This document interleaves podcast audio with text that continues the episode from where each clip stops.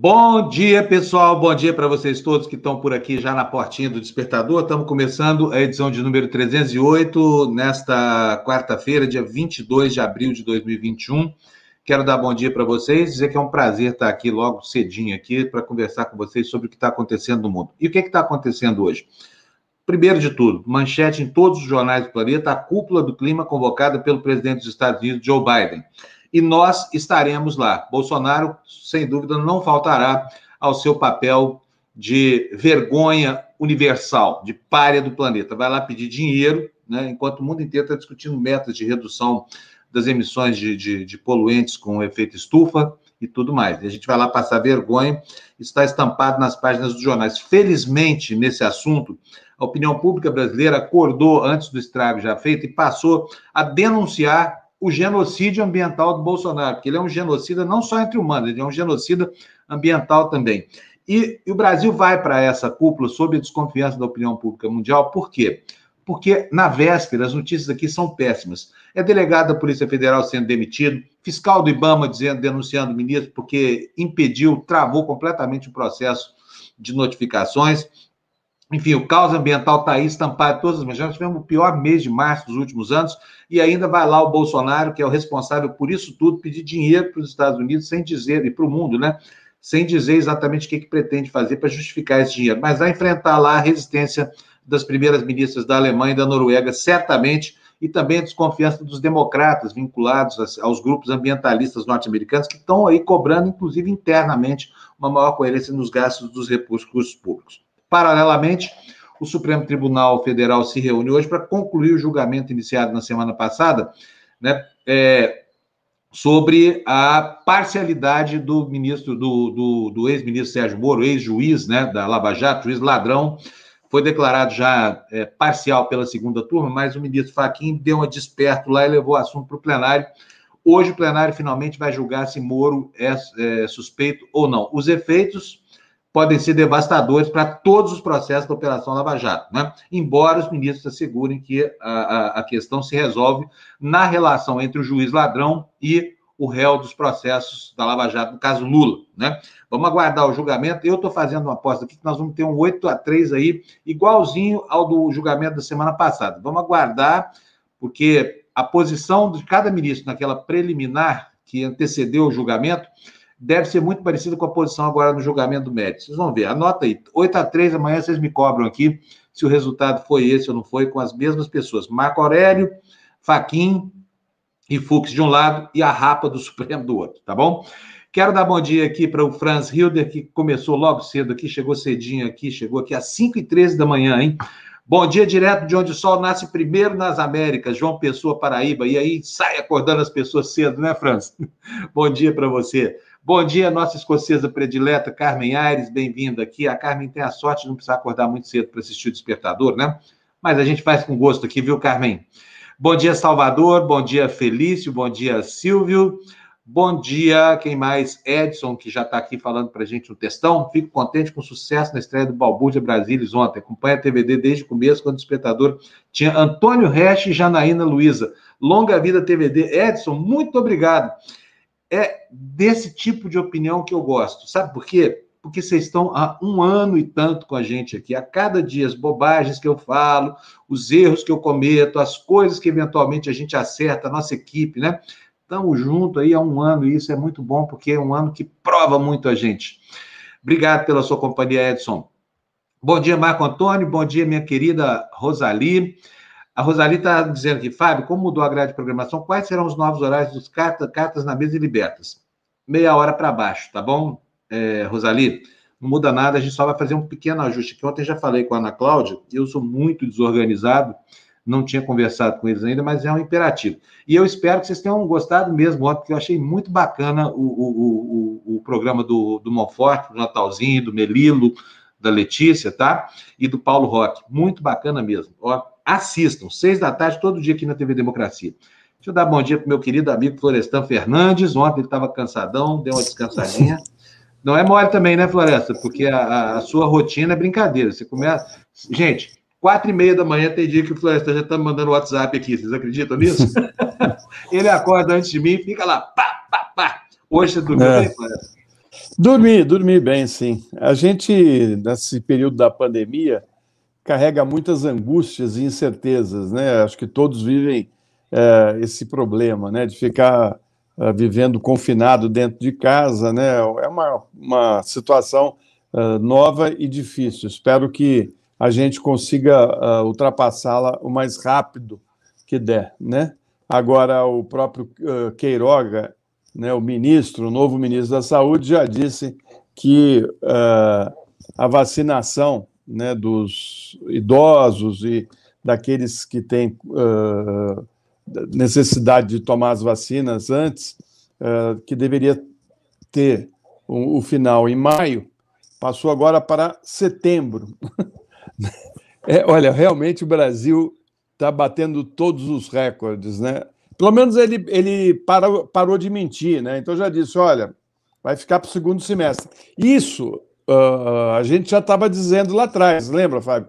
É, eles estão oh. prometendo vacinar os idosos até abril, máximo maio, está todo mundo vacinado e tal. Agora caímos na real, uhum. já mandou para setembro, né? E se bobear, ainda chegamos em janeiro de 2022. Né? Entramos no ano eleitoral com problemas ainda na vacinação. E hoje o nosso presidente vai lá com a cara uh, mais de pau possível, né? Para tentar uh, fazer uma enganação, né? Dizendo que está muito preocupado com o clima, né? que o governo dele trabalha muito pelo clima. Ele passou a boiada, né, uh, Fábio? Ele passou a boiada, ele e o Salles, passaram a boiada. A passaram a boiada. E olha, vão, vão ter problemas, principalmente esse pessoal do agronegócio e pessoal que invadiu essas terras que foram desmatadas. Olha, não brinquem, porque o Biden é do Partido Democrático, né? Partido Democrata americano. E lá nós temos o Al Gore. O Al Gore é, o, é talvez o, o maior líder uh, político ligado ao meio ambiente e às empresas que trabalham nessa área de meio ambiente. Né? E eles estão vendo tudo, não dá para você ficar enganando o mundo. Né? O, o Jamil já disse: se o cara está achando que vai chegar lá e vai enganar, não vai. Né? Diz que está preocupado, que está fazendo muita coisa. O desmatamento no Brasil, em março, foi o maior dos últimos 10 anos. Pouco antes da, da, da cúpula, né, uh, o Salles cria uma estrutura que dificulta a ação do Ibama.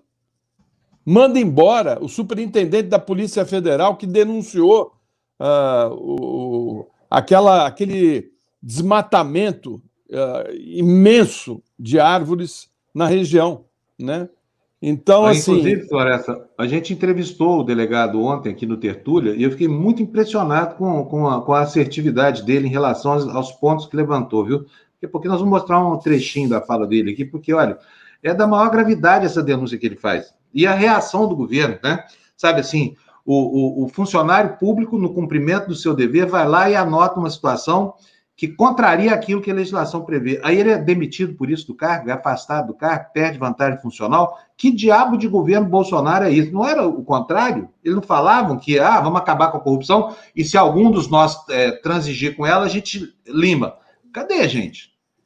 Quer dizer, essa história de que não havia bandido de estimação não é bem assim, né, Floresta? Não é bem assim, e pior, né? Uh, tá, tá acontecendo muita coisa por baixo dos panos que fica por isso mesmo. Né? Eu lembro aqui o caso da Petrobras de gente que ganhou dinheiro na Bolsa, né, com informação privilegiada e que, ó, foi, foi para as cucuias. Né? O filho dele, os filhos dele estão lá bem blindadinhos, né? O homem que fala da, contra a corrupção tem a família toda blindada né, nas investigações que apuram o desvio de dinheiro público. Né? Eles vivem da política e fizeram fortuna na política. E tem que explicar essa fortuna. Aliás, cadê o cartaz, Fábio? Pois é, tá perdido aqui na minha bagunça, mas eu vou achar até o fim do programa. Mas vamos cobrar né? então, né? Vamos cobrar então. Claro. 89 Olha, mil, né? Depositado na conta mil. da esposa, né? Por um miliciano. É. Floresta, se a sua mulher aparecesse com 90 mil na conta depositada por miliciano, você ia chamar ela para o ADR, não? não sei, não. Eu, eu, eu, acho que eu, que eu uh, não estaria casado com uma pessoa assim, entendeu? Ah, muito bom. Não, não, tem esse, não tem esse perigo. Você casaria com uma mulher assim? Mas nem a pau, Juvenal. Eu já não casei com mulher nenhuma, muito menos com uma dessas. Agora, também vamos botar a mão a palmatória, não é culpa dela, né? Aquele é. dinheiro não foi parar na conta da primeira-dama porque ela prestou algum serviço para o Queiroz, né? O Bolsonaro já disse: ah, não, eu prestei para ele. Cadê o recibo do empréstimo? Cadê a declaração de imposto de É uma mentira atrás da outra. Enfim. Agora, me espanta muito essa reação do, desse, dessa horda de fanáticos aí, né, dos reaças brasileiros aí que ainda apoiam o Capitão dos Infernos, que desculpa, essa horda desculpa tudo. E desculpa até a própria morte, porque não é possível que essas pessoas não enxerguem a evidência estatística irrefutável de que o Brasil é o inferno da Covid, né? E olha, uma situação, Floresta, quando piora, leva ao agravamento de outra. Repito aqui para vocês, Uberlândia, minha cidade, infelizmente, é o pior exemplo do Brasil do tratamento que deve ser dado à Covid. Uma cidade que virou terraplanista, sempre foi reacionária. Agora, terraplanista só agora, entendeu? Médicos receitando creolina, veneno. Aliás, deixa eu fazer um comentário aqui. Eu achei, Florestan, que o cúmulo da aberração que eu veria ao longo dessa crise da pandemia seria aquela aquela ordem para o gado americano do Trump para tomar lisoforme. Você se lembra disso? Lembro. 30 pessoas lógico. foram atendidas no serviço de Nova York depois que essa besta dos infernos, que é o Trump, o pai dessa, dessa debacle mundial aí de extrema-direita, mandou as pessoas injetar, e elas injetaram. Pois aqui no Brasil tem médico vigarista receitando creolina, veneno para matar pulga, piolho, carrapato. Não Como é para assim? uso veterinário. Como é. assim? Sério? Explica creolina. isso, como é que é? Creolina. Creolina, aquela substância que. Mas a, passa vinha... creolina onde? Toma. Toma tá cloroquina. Toma, tô falando sério. É inacreditável. E é muito, não é pouco, não, entendeu? Lá na minha cidade isso virou um, um, um mantra, tomar creolina. É um absurdo. Creolina tem creosóis, são, são, são substâncias cancerígenas. É para ser usado para desinfecção de galpões, de granjas, essa coisa toda. Os médicos estão receitando isso na Uberlândia. Olha só. Não, isso aí é, é, é, inimaginável. Como assim? Como assim? Está acontecendo. Tá, tá, vídeos aí na internet, não vou nem falar disso, porque é tão perto de mim esse assunto que, que me incomoda. Agora, a Janaína, é, daqui da nossa comunidade, está me alertando para o fato que assim, a situação em Belândia é de caos. Belândia é uma cidade muito mal administrada por um prefeito negacionista, um Ministério Público negacionista. Todo, eu, eu, acho que a cidade foi abduzida por um, por um sei lá, parece um, um site, um, um set do, do Walking Dead, todo mundo perdeu o juízo lá. Não é possível o que está acontecendo lá em Uberlândia. Olha, das cinco piores cidades brasileiras, com população acima de 500 mil habitantes, sabe qual é a quinta? Uberlândia. É a única que não é capital. E lá o Ministério Público, né, a terra da creolina é, por via oral, o Ministério Público mandou a prefeitura distribuir cloroquina para a população, ver se pode isso, um promotor federal né, um procurador federal que toma conta do assunto lá. Ou seja, não há. Eu só espero que a minha família não seja muito abduzida por essa praga, porque eu sei que tem gente na minha família tomando creolina. É um absurdo, mas tem. Isso é coisa de assassino, sabe? Médico que está induzindo as pessoas ao autoenvenenamento, ao suicídio. Essa gente está ficando louca de tomar esse tipo de coisa. E aí, aí eles fazem é, de uma forma que o universo paralelo que essas almas penadas habitam fica invulnerável a qualquer informação sensata que possa ser dirigida a eles. Não tem jeito de falar com ninguém na minha cidade. A cidade é uma cidade de zumbis. É uma pena, mas é isso que virou Uberlândia. Cidade tão. Quer dizer, como é que o Brasil poderosa. vai controlar ó, a, a, o desmatamento se não controla nem a, a, o, né, a mortalidade aqui no Brasil por ações de médicos negacionistas, né? Que não consegue nem controlar a saúde pública do país, né? Vai controlar a, a defesa da, da floresta e da biodiversidade aonde? Né? Com, com, esse pessoal realmente não vai dar, viu, Fábio? Não vai dar. O Brasil uh, não vai aguentar até 2022. Não aguenta isso mais, não dá. Sabe assim, tem que tem que ter o, alguma ação imediata da população, né? porque nós não podemos ficar que nem carneirinhos indo para o matadouro. Né? É, é, é, disso que se trata. Olha só, e agora, Floresta, tem uma suspeita lá. Quem me manda essa informação é a Janaína Miranda, que é profissional de saúde. Ela é daqui da nossa comunidade e ela ela está trazendo aqui uma informação gravíssima que eu gostaria de colocar aqui publicamente para fazer para esse Ministério Público lá de Uberlândia, esse Ministério Público omisso e cúmplice do genocídio. Vou mostrar para vocês o que está acontecendo lá, porque isso aqui é uma síntese do Brasil. Tá? Eu falo sempre assim: olha, Uberlândia não é um exemplo em si, não é porque é a minha cidade nem nada, é porque é porque essa cidade é uma cidade que foi abduzida pelo negacionismo. Olha só qual é a suspeita presente. Eu vou botar para vocês um gráfico aqui na tela. É o gráfico da evolução da, da, da mortalidade lá em Uberlândia. Vocês vão ver o que está acontecendo. Cadê? Bota na tela para mim, por favor, Fernando. Esse, esse slide aqui. Olha só. Uh, exatamente. Esse gráfico aí, vocês podem ver. Uh, peraí, tira isso da tela um pouquinho. Eu vou, eu vou melhorar isso aqui, vou, vou ampliar essa figura, porque senão ninguém vai ver. Mas seguinte: nos últimos dias, a curva de contaminação deu um salto para baixo, Florestan. Inexplicavelmente, porque não tem nenhuma medida de contenção, não tem nada. Sabe qual é a suspeita? Que a cidade está deixando de informar o Ministério da Saúde para que os índices baixem artificialmente.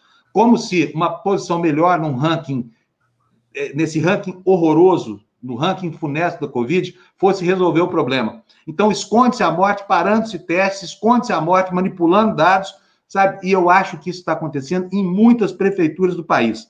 isso é cabeça, dados... isso é a cabeça do Bolsonaro. Mas é típico, é igualzinho. Né? Acabou com o IBGE, acabou com, a, com as pesquisas, acabou com a ciência, acabou com verba para o conhecimento do próprio país, né? Porque é um país que não informa o que está acontecendo, né? Se um prefeito desse não informa o que está acontecendo na cidade dele, como é que nós vamos enfrentar a pandemia? Com que informações nós vamos ter? De quem deve ser vacinado, quem não deve, quais, quais cidades devem tomar cuidado, fazer lockdown, fazer isolamento ou não. Quer dizer, é, olha, isso é crime, Fábio. Isso é crime. O cara tem que ser preso. Pois é, mas não tem quem prenda, porque quem prende é o, é o fiscal do Ministério Público, esse aí também está abduzido. Parece um filme de vampiro, sabe? Que o vampiro vem, morde na pessoa, ela vira vampiro também, passa a vampirizar os outros. É o que está acontecendo. E olha, Uberlândia é uma síntese do Brasil. Vou contar para você. Ontem, eu, eu observando aqui os dados, já falei que eu fiz um programa aqui para saber quais são as piores cidades do Brasil. Descobri Porteirão, em Goiás. É lá perto da região de Uberlândia, perto de Tumbiara, uma cidadezinha pequena do sul de Goiás. Florestan, Sabe o que, que aconteceu lá? Olha, a cidade de 3.881 habitantes. A cidade já perdeu 14 pacientes para Covid, 14. Aí você fala, mas 14 é pouco, mas a população é de 3.880.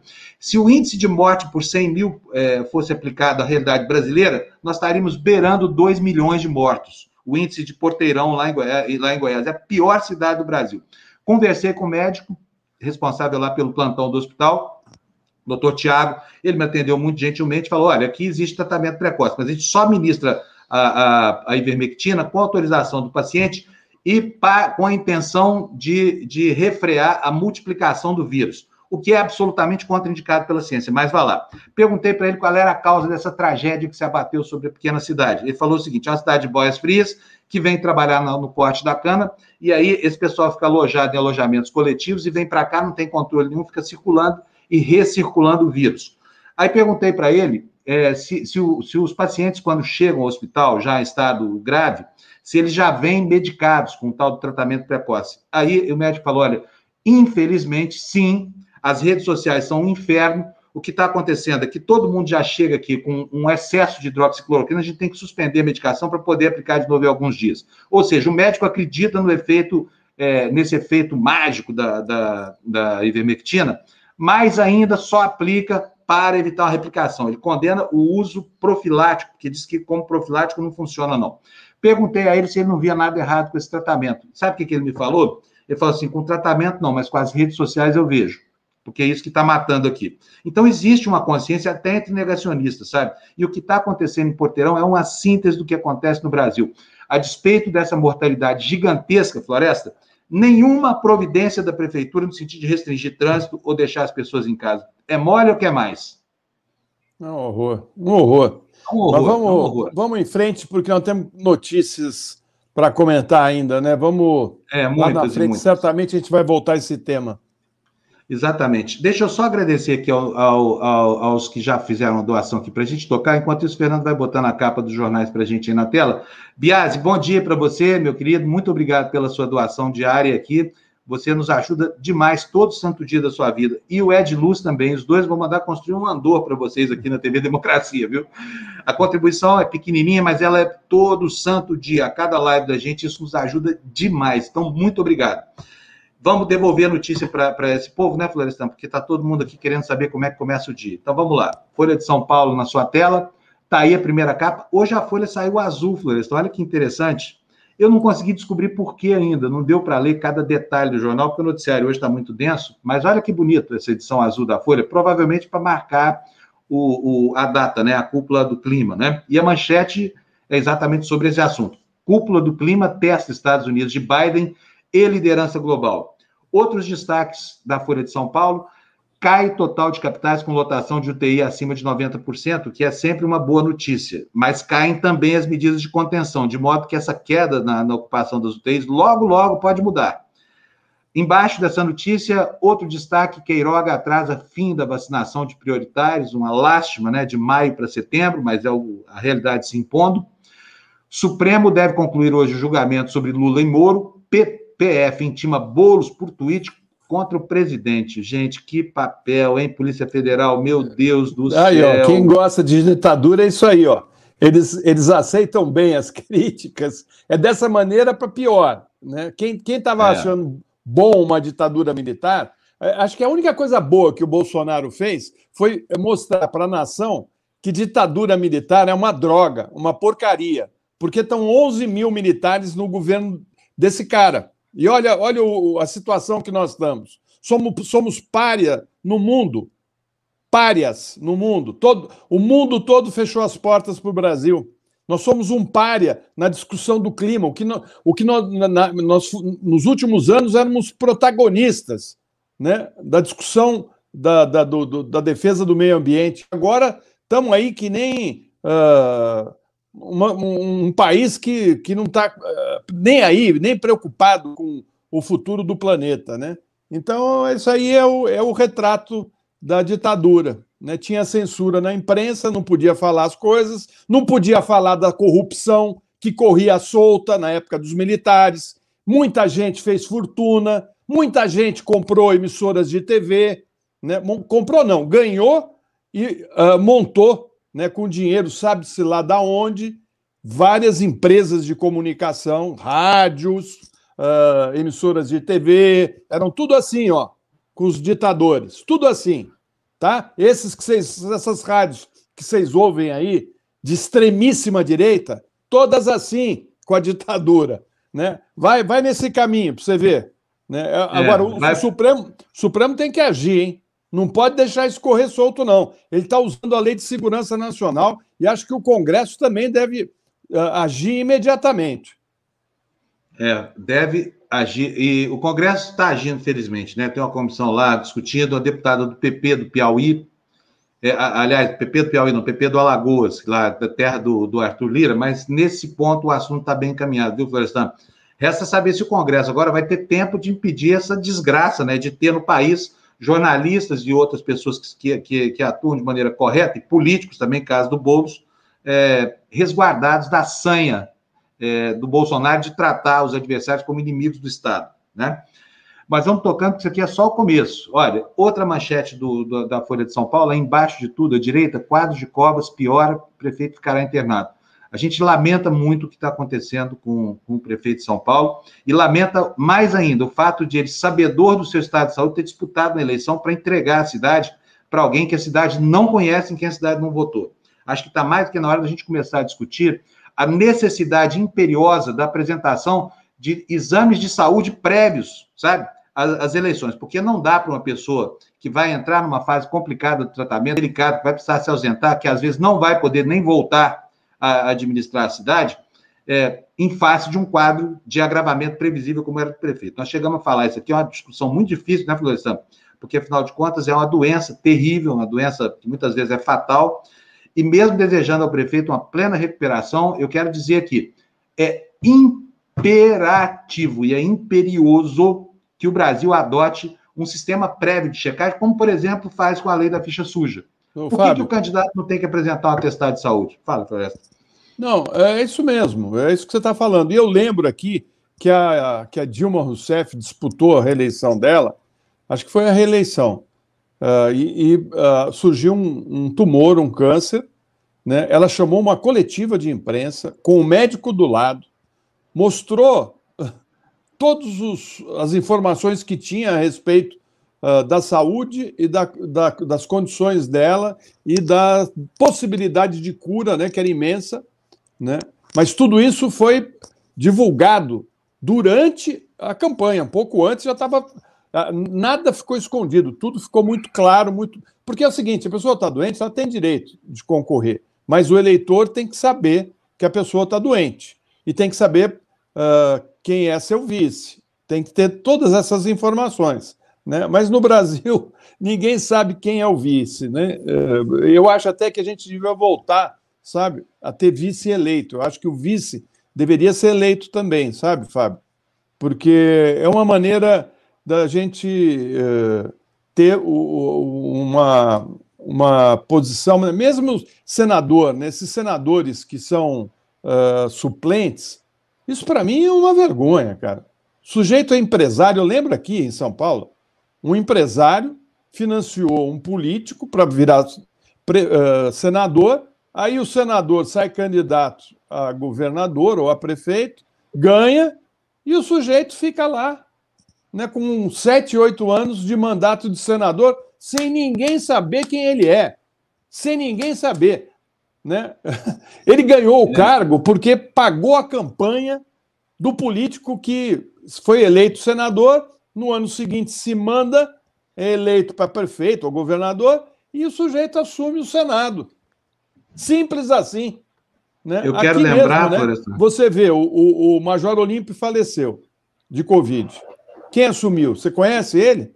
O suplente não faço dele? Ideia. Então, mas é um ideia. suplente. Quem é esse suplente? É. Florestan, olha, quero só lembrar que o Mário Covas, avô do prefeito, teve câncer também, enfrentou a doença com uma dignidade incrível. Não escondeu de ninguém, não enganou ninguém, enfrentou a doença com dignidade. Quer dizer, esse exemplo do Mário Covas talvez fosse o melhor para ser levado em consideração Fábio, aqui. Meu pai. E Lula entrevistou o, é, seu pai. Tanta gente enfrenta com dignidade essa situação. Por meu que, pai, que Meu pai foi eleito com uma cirrose hepática, as duas vezes. E todos sabiam que ele tinha uma cirrose hepática. Né? A, a única diferença é que ele não tinha o suplente. Para deputado não tem suplente. Né? Mas eu acho que político tem que ser transparente. Né? Eh, tudo é. tem que ser transparente.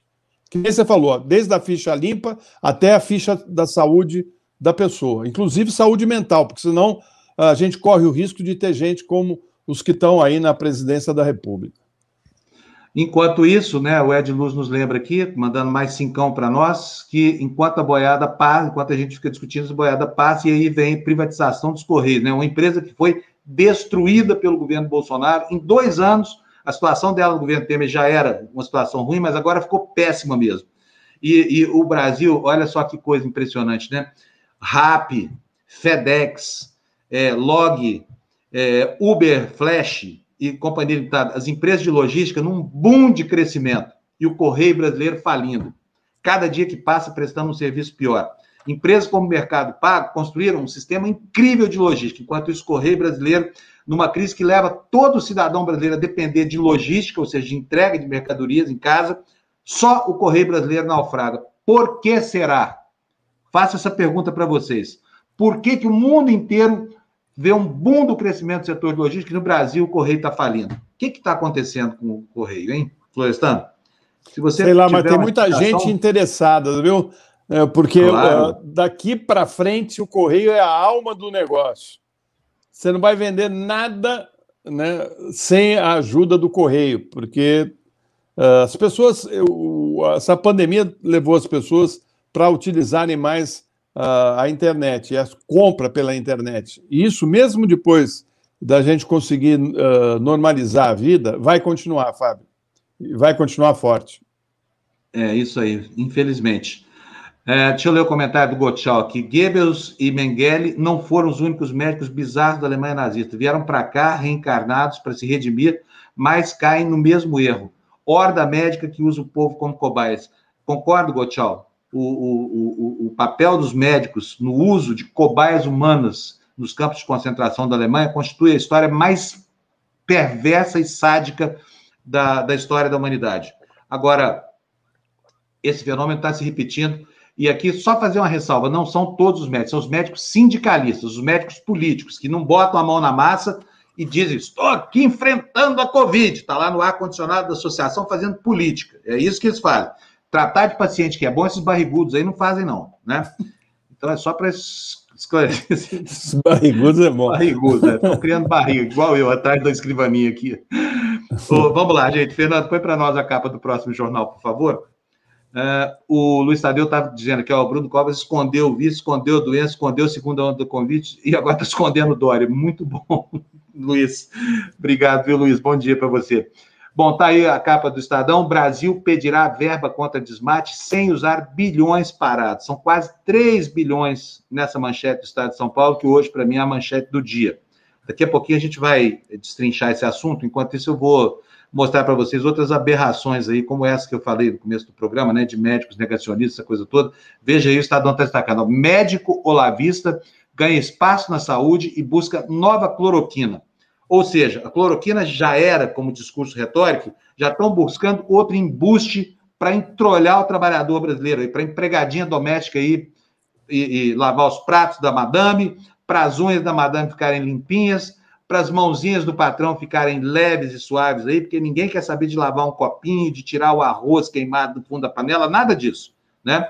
É só conforto de gente que só pensa em si. Essa é a gente que faz o Brasil de hoje. Vamos lá, Fernando, põe na capa. E que fez gente. o de ontem, né? E o que fez essa mesma gente que está aí desde a época da, da escravidão.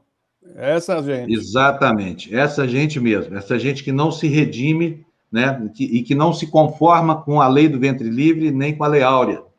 É. Enfim. Outro, então vamos lá. Então tem um médico lá vista e ganhando espaço na saúde, buscando uma nova cloroquina. Qual será a bruxaria que vai inventar, hein?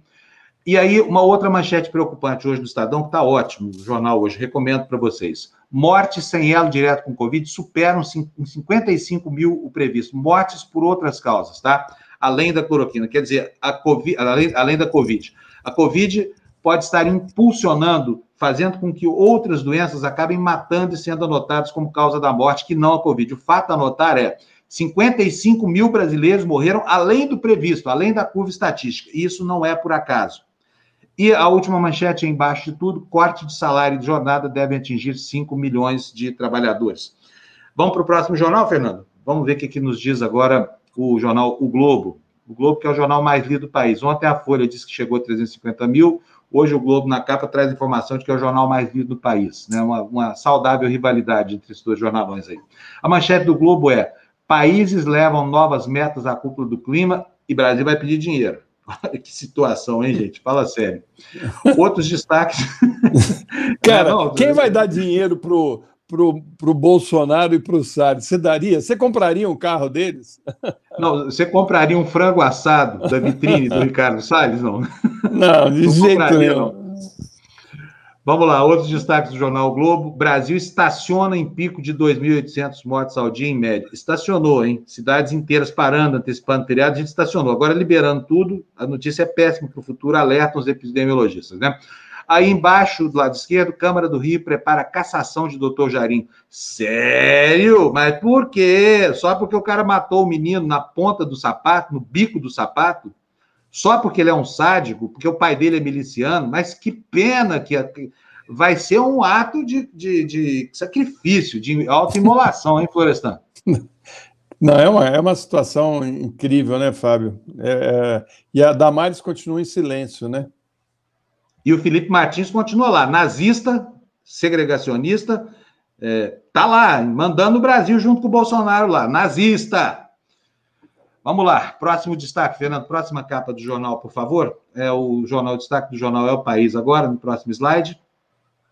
Está aí a manchete do país. Olha, outra referência ao, que, ao escândalo que vai acontecer daqui a pouco, a vergonha pública que nós vamos protagonizar como brasileiros mais uma vez. Bolsonaro, diz o El País, entra pela porta dos fundos na cúpula do clima, enquanto a sociedade civil cava espaço para diálogo com Biden. Repetindo aqui, o El País repete aquilo, aliás, eu é que repito o El País. Né? O, o, o Brasil entra humilhado nessa cúpula do clima e entra numa posição subserviente pautada por uma postura indigna do seu primeiro mandatário. É o que está acontecendo. Nós vamos, feito cachorrinho adestrado, pedir um ossinho para o patrão para ver se a gente bota ordem aqui. Só que Bolsonaro não vai. É, sabe o que, que é isso, Florestan? O que, que é, para falar assim a linguagem que o povo entende? Bolsonaro vai tentar dar um caô no mundo daqui a pouco. Você acha que vai colar? Eu acho que não. Eu acho, tenho quase certeza que não. Mesmo porque, né? Você vê, o Brasil no período dele, teve as maiores queimadas da floresta, né? Ah, no Pantanal, que deixou, que deixaram correr solto, e depois na, na, na floresta amazônica. Né? E isso aí é, foi um escândalo uh, com, com, internacional. O mundo falou sobre isso. O mundo está falando sobre isso. Ninguém confia nele, ninguém acredita nele. Né? E ainda bem que a reunião é, é, é pela internet, né, Fábio? porque certamente as pessoas teriam muita dificuldade de estender a mão para ele. Com certeza. Olha, ontem nós entrevistamos aqui mesmo no Despertador. Se você não viu, você vai ver um trechinho agora. O João Paulo Capobian, que é nosso parceiro aqui na TV, fazia o E-Conexão, e é um dos maiores ambientalistas do, do, do Brasil. Vamos ver o que, ele falou sobre a estratégia de Bolsonaro sobre a posição do Brasil na cúpula do clima, Florestan. Então, esse é um fato surpreendente, inclusive nas as vésperas da cúpula. Você vê como são as coisas, né? O governo, de tanto, tanto pressionado, passou a, a, a, enviar sinais ambíguos. Não, nós vamos conservar, vamos assumir o compromisso de zerar o desmatamento ilegal em 2030. Entendeu? Quer dizer, que é um compromisso que foi assumido em Paris, que eu particularmente considero um compromisso muito frouxo que o Brasil fez à época, mas, de qualquer forma, ele está repetindo esse compromisso agora, reafirmando que sim, vai se comprometer a reduzir o desmatamento ilegal em 2030, ou seja, para muito além do seu governo. Né? Então, é, agora, na, nas vésperas da, da, cúpula, o ministro Ricardo Salles, que é, na verdade, uma, um, um, ministro antiambiental, declarado, inclusive, né, todos sabem, isso, isso é público e notório, ele assinou uma instrução normativa que cria algo que realmente é absolutamente inusitado, que é o seguinte: o, o funcionário do IBAMA, do ICMBio, mas especialmente do IBAMA, na ponta, aquele que entra em contato com o degradador, ele não pode autuar. Ele tem que preparar um relatório de autuação, sabe-se lá o que é isso, e essa autuação tem que ser referendada, validada por um superior. Né? Então, você imagine a seguinte situação, mal comparando, mas só para o nosso espectador aí ter uma ideia. Né? Você tem um guarda de trânsito, você passa no farol vermelho, quase mata uma pessoa na fila de, de, de pedestre, por exemplo, aí o, o guarda te para, ele não pode autuar. Ele tem que fazer um laudo de que você passou no farol vermelho, de que você quase atropelou alguém na faixa de pedestre, mas depende do superior dele né, hierárquico para validar a autuação. Então, realmente, esse ato do ministro Ricardo Salles, que é um é inacreditável, ele acaba com a fiscalização, ele inviabiliza as operações do IBAMA. E com isso ele cria, portanto, uma forma, inclusive, de administrar essas, essas infrações, porque isso vai subir para superiores, e superiores esses que estão muito próximos a ele, e certamente nós vamos ter aí uma redução brutal na ação da fiscalização e, portanto, mais desmatamento, mais degradação ambiental, mais agressões às populações tradicionais e povos indígenas.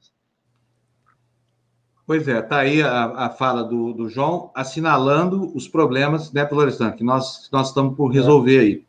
E é, e é, essa imagem exatamente, sabe? Eu falei a palavra caô. Bolsonaro vai tentar aplicar um caô no mundo. Vamos ver qual vai ser a reação do mundo, porque hoje ali não tem só um Biden muito amistoso, não tem só uma chance para o Brasil ser nada disso. Tem a Angela Merkel, tem a primeira-ministra da Noruega. Tem um mundo, sabe? O, o, o, Estadão, daqui a pouco a gente vai ver nessa matéria que ele fala dos 2 bilhões e 900 milhões parados. Assim, o ministro culpa a Noruega. Não é problema do Brasil, não é porque o Brasil não aplica as verbas, é a Noruega que parou a história toda, entendeu? É o cúmulo do absurdo. vamos passar vergonha Sabe, hoje, né, Flávio? Hoje, a manchete do, do site do Greenpeace, acabei de abrir aqui, é Ricardo Salles deve ser retirado imediatamente do Ministério do Meio Ambiente.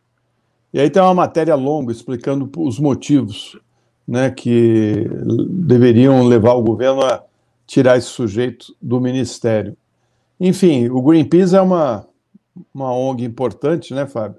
Que certamente uh, vai uh, fazer a cabeça de, de, ou vai alertar né, as pessoas lá na Europa. Exatamente. Olha que a Débora está fazendo um comentário aqui, Flávia, está dizendo, eu tive que rir ontem, eu li um tweet do Bozo falando que ninguém precisará abrir a boca para reclamar porque o ministro do Meio Ambiente acabou com todos os lixões. A prova de que não acabou é que o governo Bolsonaro continua existindo, é o lixão da história e da política. Então, Débora, não acabou não, não caiamos nessa esparrela, tá? Vamos botar mais o, o, o primeiro destaque dos jornais aí, por favor? Oi, Ana Cláudia, bom dia. Obrigado, querida, pela sua doação aqui de 10,90. Ontem eu, tive que remanejar um pouquinho o horário da Ana Cláudia, fiz uma confusão dos infernos aqui. Quero falar, olha, o Liberta, gente, sexta-feira a partir de 19 horas agora, tá bom? Toda a grade da, da TV Democracia vai ser aberta para encaixar aqui o, o, o, programa Balbúrdia, que estreou ontem, né? Uh, Hamilton Chicava, obrigado pelos seus cinco reais também. Muito, muito obrigado, muito grato. Vamos botar a notícia na tela, Fernando, porque senão o pessoal vai embora para outro site que possa, outra TV que possa informá-los melhor do que nós. Está aí o primeiro destaque do dia, que a gente vai detalhar para vocês. Supremo decide se mantém a declaração de imparcialidade de Moro. Corte conclui julgamento da decisão de Faquim e discute se os processos contra Lula vão para o Distrito Federal ou para São Paulo. Como a Lu hoje não pôde comparecer, eu vou ler para vocês, tá bom? O STF prevê concluir nesta quinta o julgamento sobre a anulação das condenações do ex-presidente Lula e decidirá se os processos do petistas devem ser remetidos à Justiça Federal do Distrito Federal ou de São Paulo. Na sequência, os ministros discutirão se a decisão da segunda turma que declarou a parcialidade de Moro tem de ser mantida ou deve ser revogada. Esse tema tem potencial para gerar o debate mais acalorado da sessão, com discursos favoráveis e contrários à Lava Jato é incomum o plenário do Supremo, do, do Supremo Tribunal Federal sustar os efeitos de julgamento de uma das turmas. Esse foi o tema da última sessão, da semana passada, vocês se lembram, né? É, ficou decidido que o plenário vai aceitar, mas o plenário não tem hierarquia, não tem ascendência sobre a decisão das turmas. As turmas agem por delegação do plenário. Agora, eu quero ver o que vai acontecer se por acaso o plenário invalidar essa decisão da segunda turma. Vai criar uma confusão dos. É, não, eu acho que o Supremo não vai fazer essa maluquice, não. Eu acho que a decisão que eles tomaram é correta, deveria ter sido tomada lá atrás, né, porque esse, teve um custo uh, enorme para a investigação e para todo o processo que foi feito, né? Teve um custo para o país isso tudo. Né? A gente poderia ter evitado isso tudo lá atrás. Mas tudo bem, corrigiram o rumo. Né? Então agora não dá para ficar vai e volta, vai e volta, vai e volta, né? É, exatamente. Uh, vamos tocar mais, Fernando, por favor, põe o próximo destaque na tela. Tá, aí, munição para a CPI, Planalto monitora com preocupação diferentes fontes de investigação sobre a crise sanitária. Eu, se fosse Bolsonaro, estava desesperado essa altura do campeonato, porque parece que ele está mesmo, né, Florestan? Está muito. Uh, a notícia, a tá notícia muito assustado. Está muito tá, assustado. Aliás, você pulou até uma, uma, Tinha uma matéria aqui do que você acabou não lendo, né? Que a CPI reúne munição e Flávio Bolsonaro fala em virar o jogo. É, tá. nós vamos ler já já essa, essa é. notícia. Então vamos é, lá. Vamos lá, vou, vou especificar para vocês o que, que, é isso, porque que o Planalto está preocupado. O Palácio do Planalto, segundo o jornal Globo, monitora com preocupação investigações em diferentes órgãos sobre a gestão do presidente Bolsonaro no combate à pandemia. A expectativa do governo é que esses procedimentos sejam usados como munição por parlamentares oposicionistas da CPI da Covid, já óbvio, né, o Globo? É evidente que é isso, esse é o papel, da oposição. A compra e o incentivo ao uso de medicamentos sem eficácia, a lentidão na resposta ao agravamento da crise em Manaus, houve mortes por falta de oxigênio, lembra o jornal, são alguns dos pontos vistos com apreensão por integrantes do primeiro escalão. Na primeira leva de documentos requisitados pela CPI devem estar o relatório do Tribunal de Contas sobre a atuação do Ministério da Saúde na pandemia, as investigações abertas pelo Ministério Público Federal contra gestores da pasta, entre eles o general Pansudo, Eduardo Pazuello, em um boletim da Faculdade de Saúde Pública da Universidade de São Paulo, que aponta negacionismo do governo federal como um entrave na luta para uh, o. Eu, eu, sabe uma coisa? Eu fico meio, meio bestificado aqui de ver. Põe a gente na tela aí, Fernando que os jornais tratam como se fosse uma novidade. Não é evidente para todo mundo que há uso político das informações farmacológicas, que houve tentativas duas de manipulação dos índices, que o presidente não usou máscara e promoveu, promoveu aglomerações, que o governo mandou o exército produzir cloroquina e mandou distribuir, fez até um protocolo no Ministério da Saúde. Qual é a dúvida? Vamos tratar disso com naturalidade, gente, porque esse assunto está na rua faz tempo. Não precisamos tratar disso com esse formalismo, né, Florestano? Ó, oh, o governo teria supostamente verbos no condicional. Tenha paciência. Jornalistada, vamos ter coragem de fazer afirmações cabais, gente. É, a realidade é cabal. Acorda, jornalistada. Fala, Floresta. Não, é isso mesmo que você falou, né? É um, uma situação estranha, né? O, o, esse, esse cuidado todo, né? Sujeito chamou a atenção do mundo, não é do Brasil. A imprensa do mundo está falando isso. Será que o Globo. Acho que. Por isso que uh, eles ficam preocupados com a chegada de sites uh, importantes como uh, o El País, né? a BBC, né? a Deutsche Welle, o Le Monde, né? porque não tem essa, essa, uh, essa, esse, esses esquemas todos que a gente fica sem entender direito o que está por trás disso. Né? Uh, o que você falou é verdade, está tá escancarado. Como assim? Né? É, porque os verbos do condicional? Aliás, sobre isso, até dei uma tweetada hoje. Vou pedir para vocês me seguirem no Twitter, é blog do Panunzio, no, no Twitter. Assim, tem jornalista que está se especializando em falar obviedades. Sabe por quê, Florestan? Hum. O cara até pensa direitinho sobre o mas não tem a coragem de emitir uma opinião que desagrade a do patrão. Imagina o que é ter um Twitter hoje, ter senso de noção do planeta e trabalhar na Rede TV, ou na Record, ou ainda na Bandeirantes. Ah, entendeu? Ah, não trabalha. Você não fica um dia lá. Não dá, realmente é. não dá. Não é, não é para, sabe, assim, é. propaganda política descarada, é, é algo é. abjeto demais. E aí, certos jornalistas ilustres vão para o Twitter e falam assim: ó, fiquei sabendo que o governo vai levar a sério a pandemia. é, pelo amor de Deus, gente, sabe? Não tem o que dizer, não diga nada. Cala a boca e segue adiante, segue a boiada aí, porque não é fácil, não, gente. Dar opinião realmente tem custo no Brasil, é complicado, é honesto pra caramba, até porque quando a gente diz o que pensa, a pessoa que está recebendo a informação que a gente processa pode se defender das nossas ideias, né, Florestan? Exatamente. Essa é a importância da opinião. Olha, a Thaís Neves está lembrando com muita propriedade que o Lula teve câncer e enfrentou com muita galhardia, viu? Nós ficamos sabendo de tudo, vocês se lembram. A Dilma também fez isso, o Mário Covas também fez. Quer dizer que não é uma questão nem partidária. Tem posturas honestas e posturas desonestas, tem tudo quanto é lugar. O caso do Lula é emblemático, o caso da Dilma também, do Mário Covas também. Assim como o caso do Bruno Covas, infelizmente, está virando um, um emblema. Thaís, obrigado pelos seus 27,90, doação super gorduchinha, que a gente aprecia muito por aqui. Vamos tocar, Fernando. Notícia na tela, por favor. Olha aí, olha. Ministro bate boca com a Anitta e recebe apoio de colega. Gente, onde chegou o esculacho? A Anitta é uma voz popular, ela está coberta de razão e tem a minha admiração, Florestan. Vou ler aqui a notícia, o intertítulo é esse. Campanha contra o titular do meio ambiente nas redes reuniu artistas e parlamentares. Ramos e Faria saíram em defesa. Também, né? Alguém tinha que defender, tinha que caber alguém esse papel. O que, é que diz a notícia do Jornal Globo? Alvo de um tuitaço promovido ontem por ONGs, políticos e artistas ligados à causa ambiental, o ministro do Meio Ambiente, Ricardo Salles, né, que é o, o, é o vice-chefe do, do demônio, passou o dia rebatendo e ironizando os críticos nas redes sociais.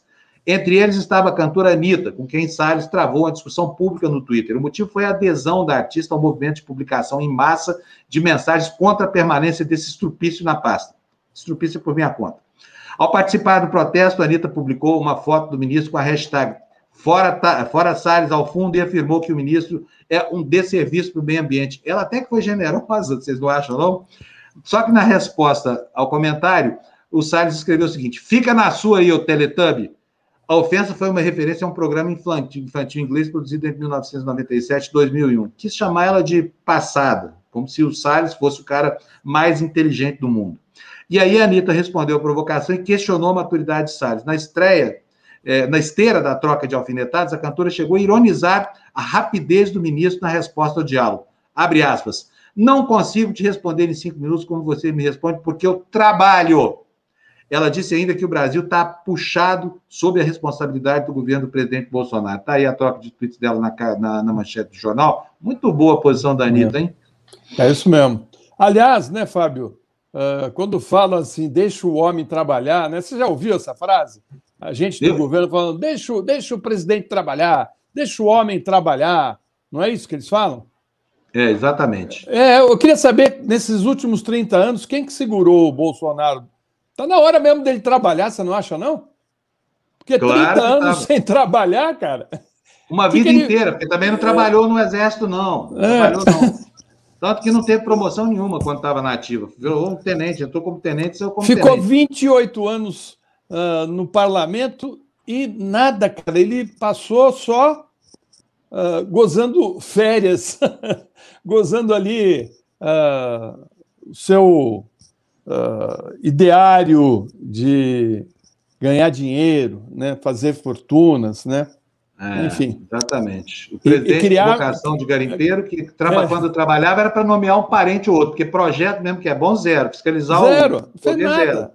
Não fez é. nada. Aliás, quem diz isso são os colegas dele na Câmara, né? Eu já vi vários políticos sérios falando que o Bolsonaro era até um tipo exótico lá dentro do Congresso, né? Você deve ter topado com ele nessa época que você estava lá, né, Fábio? Muito, ele era minha fonte, o Bolsonaro era minha fonte, eu tinha uma relação boa com ele. Eu sempre achei ele esquisito, mas ele trazia às vezes alguma informação boa. Foi ele que me disse, por exemplo, que o PSD, na época, outro PSD, não era o do Kassab, não, o anterior, estava comprando é, mandatos parlamentares para inflar, encher o, o partido, visando uma distribuição melhor na próxima eleição dos tempos partidários. Né? Foi ele que me passou a informação. Fiz uma matéria, foi uma matéria até bem importante na minha vida. Mas ele sempre foi um tipo assim desprezível e alegórico. Né? Servia de vez em quando para alguma coisa. E aí, quando a gente tinha alguma matéria muito fora da curva, muito escalafobética para fazer, precisava de algum acelerado para ouvir, a gente ia ouvir o Bolsonaro, né? porque é para isso que ele servia.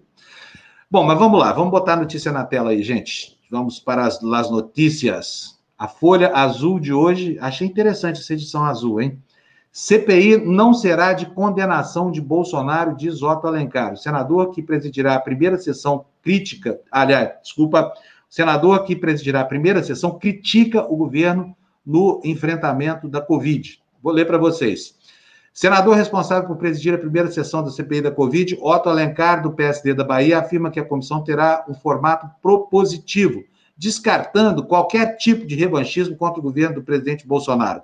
Apesar do domínio é, de nomes da oposição no colegiado, Alencar afirma que não será uma comissão parlamentar da condenação. Abre aspas. A avaliação que está sendo feita nesse caso é de que vamos com a faca na boca. De maneira nenhuma. Esta é uma CPI como outra qualquer. Não é uma comissão parlamentar de condenação, é de investigação de fatos, de forma isenta, técnica e imparcial.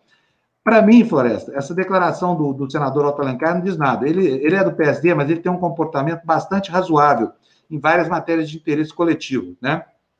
Então, nós estamos esperando dele e do outro representante, que é o senador Ângelo Coronel, do PSD, que façam ali o que o Ângelo Coronel fez na CPI das fake news. Foi muito boa a atuação dele, viu, Floresta?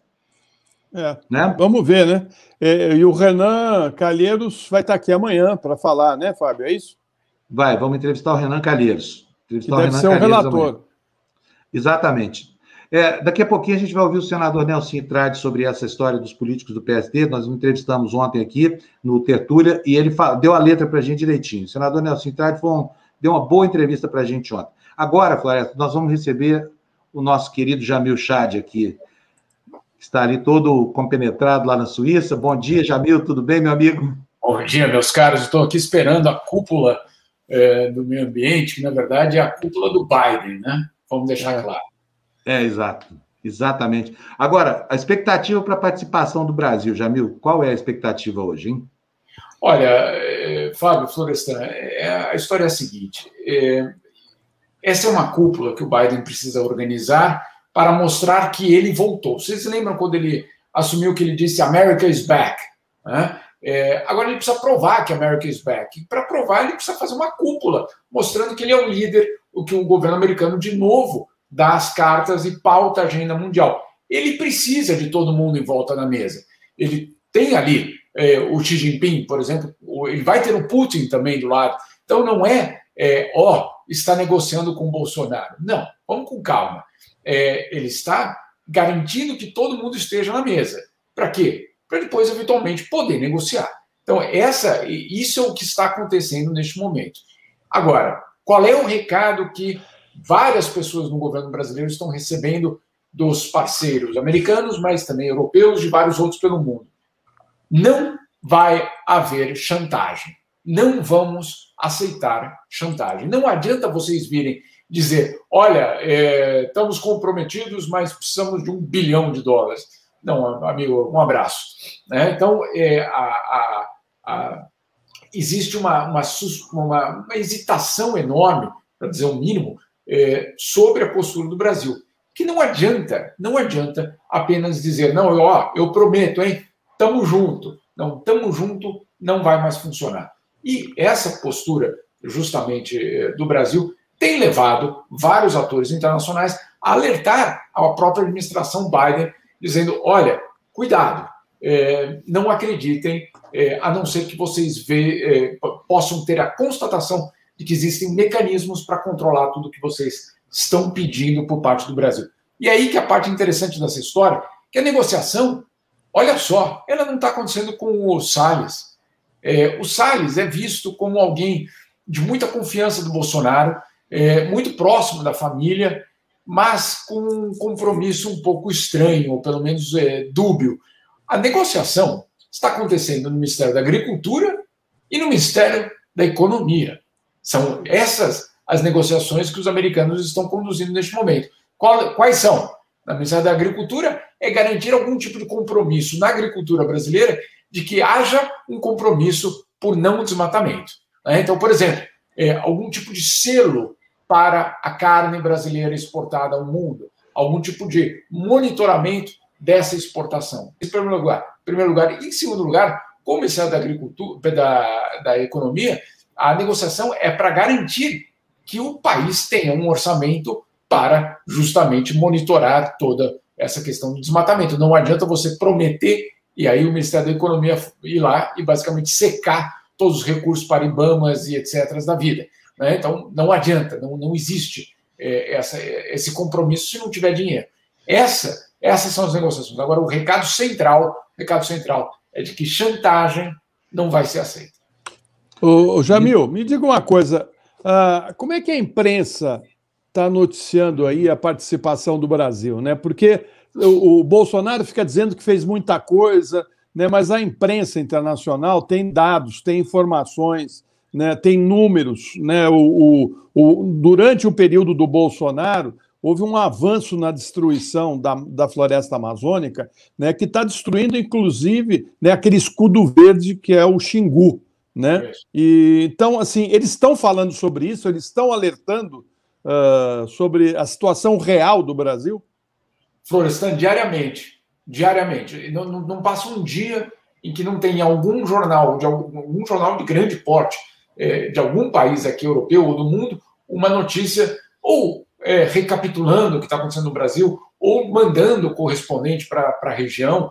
É, então, é muito constante a visão do Brasil, a, a avaliação do Brasil de ser um parceiro, é, vamos dizer assim, que não dá para confiar.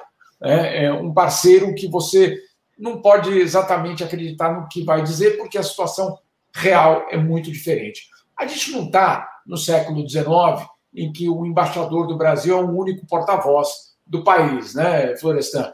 É, a, a beleza, apesar de todo o caos que a internet causa em termos de difusão do ódio, etc., ela trouxe uma, uma, um instrumento de uma potência absurda em garantir transparência também.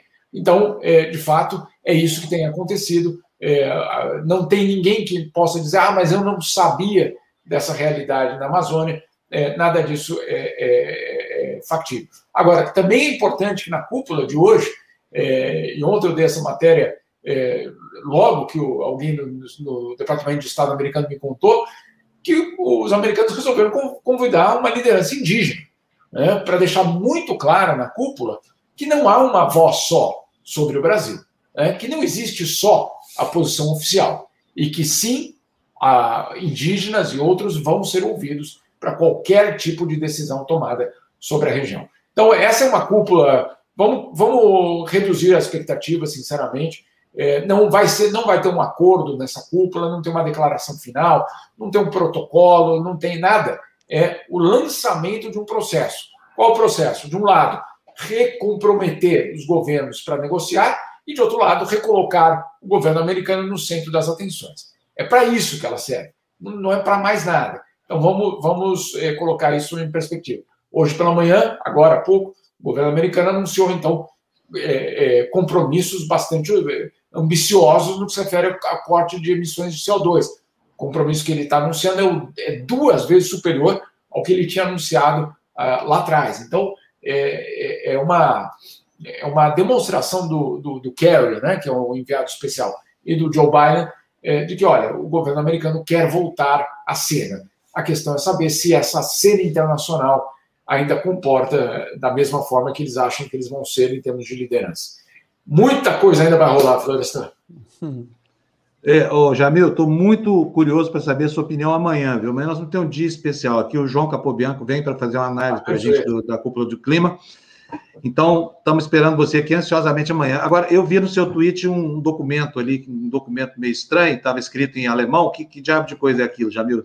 Francês. E essa escama, desculpa, em francês, você tá, tem uma escama nascendo aí na sua testa, que diabo de coisa é isso aí? Meio verdinha. Você eu estou meio verdinho? Você não viu que eu estou meio verdinho? Ficou é? preocupado agora, clorofila? Ah, a, a, a, a, vacina, a vacina funciona, aparentemente, é, com, com, muito rápido. Ó, aqui já, já o jacaré apareceu. O que, que você sentiu, Jamil? Tomou agora ah, de manhã? Foi, foi hoje de manhã aqui, nada, nada. Agora, a, a, a, beleza numa cidade pequena do interior, que é o que é a Genebra, né, né Florestan? É que você vai lá tomar vacina, você encontra um monte de amigo, entendeu? Ô, oh, fulano, você também está aqui. Ô, oh, fulano, você também está aqui. Então, é divertido. Né? Quantos habitantes tem, tem Genebra hoje? Como é que é? Quantos habitantes tem a cidade hoje, de Genebra? Mil. Não, menos, 400, 400, desculpa. 400 mil. É. é um tamanho muito bom, né, cara? Piracicaba. Piracicaba. É, é, agora, as cidades suíças são, são maravilhosas, são, é. são, sabe que são pequenininhas, a coisa. Zurique também é a maior cidade do Ainda é Zurique ou Genebra passou Zurique? Ah, é Zurique, né? É, mas é quase a mesma coisa, quase do mesmo tamanho. Suíça Parece, a, impre... a impressão que dá, né, Fábio, é que a gente está andando num cartão postal, né? O tempo Exatamente, é. Tudo lá é lindo, é incrível. Daqui a 21 anos eu ainda acho isso, viu, Florestan? eu continuo Já viu? Olha que bonito. Né? Se tiver golpe aqui no Brasil, você sabe que eu e Florestan vamos para sua casa aí, né? Nós vamos jogar Suíça também. Pode ver. Tá? Assim, Pode você ver. põe a gente na. A sua ala é francesa, você põe a gente na ala alemã da sua casa e eu na ala italiana. Precisa ver, se, precisa ver se a Suíça vai permitir a nossa entrada, sendo brasileiros. É. Eles vão a gente falar, faz... que vacina que você tomou? O, o Fábio que... não tem passaporte italiano? Não, a gente pode tem. tentar. Não, é. não tem, mas estou tirando, Jamil. Quem sabe então, me dão aí, né? Pronto, então pronto. É. Eu estou então. tirando o meu português, então vamos dois. Se bem então. que de qualquer maneira, é, vamos lá, vamos ver. Olha, só contar uma historinha rapidinho aqui, para não tomar o tempo de amigo, que está cheio de coisas, mas o, o Boechat, que é uma figura que eu prezava, eu substituí o Boechat depois da morte dele, e o Boechat foi, foi um, um grande companheiro lá na, no, no, tempo que foi possível conviver com ele na Band. A família dele vem de Freiburg, Isso. lá no, no, no, pertinho daí de, de você em Genebra. E como é que foi uma hora de Genebra, né? É, como é que foi a, a, trajetória? Eles entraram lá nos navios e iam de lago em lago até chegar ao mar. Um desses lagos o navio afundou, morreu gente para burro. Morreu mais gente do que salvou. E eles vieram aqui para o Brasil para fundar uma cidade chamada Friburgo, Nova Friburgo, né? Descende diretamente de, de Freiburg. Nós vamos fazer o caminho inverso. Eu e o Florestão vamos a nada. Vamos nadando de lago em lago. Tem que esperar o verão, né? Bolsonaro não dá golpe agora, não. Espera chegar julho. Porque ir a nada para a Suíça não é fácil. É. Só, deixa contar, só deixa eu contar uma história rapidinha sobre, sobre Nova Friburgo. Quando teve aquele desastre em Nova Friburgo, né, é, destruiu muita casa, etc., enchentes tal. Friburgo aqui resolveu fazer uma coleta de dinheiro para mandar dinheiro para Nova Friburgo aí. Mandaram o dinheiro, né? Mandaram a primeira remessa. E aí a segunda remessa nunca foi, ou a segunda ou a terceira remessa. E aí eu fui perguntar lá. Eles falaram, não sabemos para onde foi o dinheiro. Então, muito triste, cara. Muito triste. Longa tradição, longa tradição. Muito triste. Muito triste. Aí desistiram de ajudar a irmã mais nova porque não sabiam para onde tinha ido o dinheiro que eles tinham mandado. Enfim. Pois é. Olha só que beleza. Jamil, um abração para você. Até amanhã, então, tá? Bom dia. Tchau, obrigadíssimo. Tchau, bom dia. Tchau, tchau, tchau, bom trabalho. Florestan, a gente estava falando aqui sobre a CPI, né? Ontem nós recebemos o senador Nelson Trade aqui, como eu falei, deu uma boa entrevista para a gente, é, descortinando aí como é que vai ser o trabalho. Gostei muito da posição dele. Ele negou que tenha sido pressionado, mas está em todos os jornais. E o, o senador, obviamente, é né, um homem reservado, ele é um político experiente, mas ele é o líder do PSD, do Otto Alencar e do Ângelo Coronel. Eu achei boas as, a, a, achei boa a indicação, pelo menos do Ângelo Coronel. Vamos ver o, o, o, outro agora, como é que vai ser. Mas vamos colocar aqui um trechinho do, do que disse aqui o senador, porque a participação do PSD nessa comissão, por ser uma bancada gigante, vai ser muito importante. Então, vamos ver qual é o espírito com que o partido chega a essa CPI. Bom, eu fui ver, primeira vez que eu faço uma indicação, porque eu estou inaugurando é, a minha atividade na liderança esse ano. Eu estou já lá há dois meses. Eu fui ver a matéria. A matéria tem como fato determinado uma falta de oxigênio em Manaus, no Amazonas. E fui ver se o PSD tinha algum parlamentar de lá. Tem. Eu chamei ele e falei: Você está sabendo desse assunto lá da falta? Sei. Eu sei onde faltou, eu conheço o diretor do hospital, eu conheço todo mundo, eu conheço as circunstâncias. Então eu falei, você vai ser um dos indicados. Você topa? Ele falou, topo. Ou seja, o senador Omar Aziz. O outro senador é um médico extremamente conceituado aqui dentro do Senado. Todo mundo que tem um problema liga para ele para poder é, receber uma orientação, um problema de saúde, que eu digo, que é o doutor Otto Alencar. Foi secretário de saúde no, numa gestão lá dos governos da Bahia, é um senador ponderado, sensato, eu chamei e perguntei: você está em todas as pautas do Covid. Você quer entrar nessa CPI? Você se dispõe a isso? Me disponho, tenho muito a contribuir. A minha indicação foi totalmente técnica. Para quê? Para poder o PSD ter dois membros qualificados para que a gente pudesse dar a resposta que todo mundo quer saber. Tá aí o senador Nelson Trade, líder do PSD. Começa bem, né, Florestano? Pois é. Pelo menos inicialmente a posição é muito boa. Vamos aguardar o desempenho dos dois que ele indicou. Do Ângelo Coronel, eu espero bastante coisa. Do senador Aziz, não sei quais são as ligações dele lá em Manaus, essa coisa toda. Mas o fato de serem dois conhecedores já, já é um alento, né, Florestan? O que, que você achou da posição do senador Nelson Intrade? Não, achei, achei uma posição correta e de alguém que está uh, preocupado em fazer um trabalho uh, de, de apuração correta, né? Pelo menos essa, é, isso é que ele deixou entender. Mas na política você sabe que às vezes esse sujeito fala uma coisa e lá na frente muda, né? É. O, o, PSD eh, tem ministros no, no, no governo Bolsonaro, né?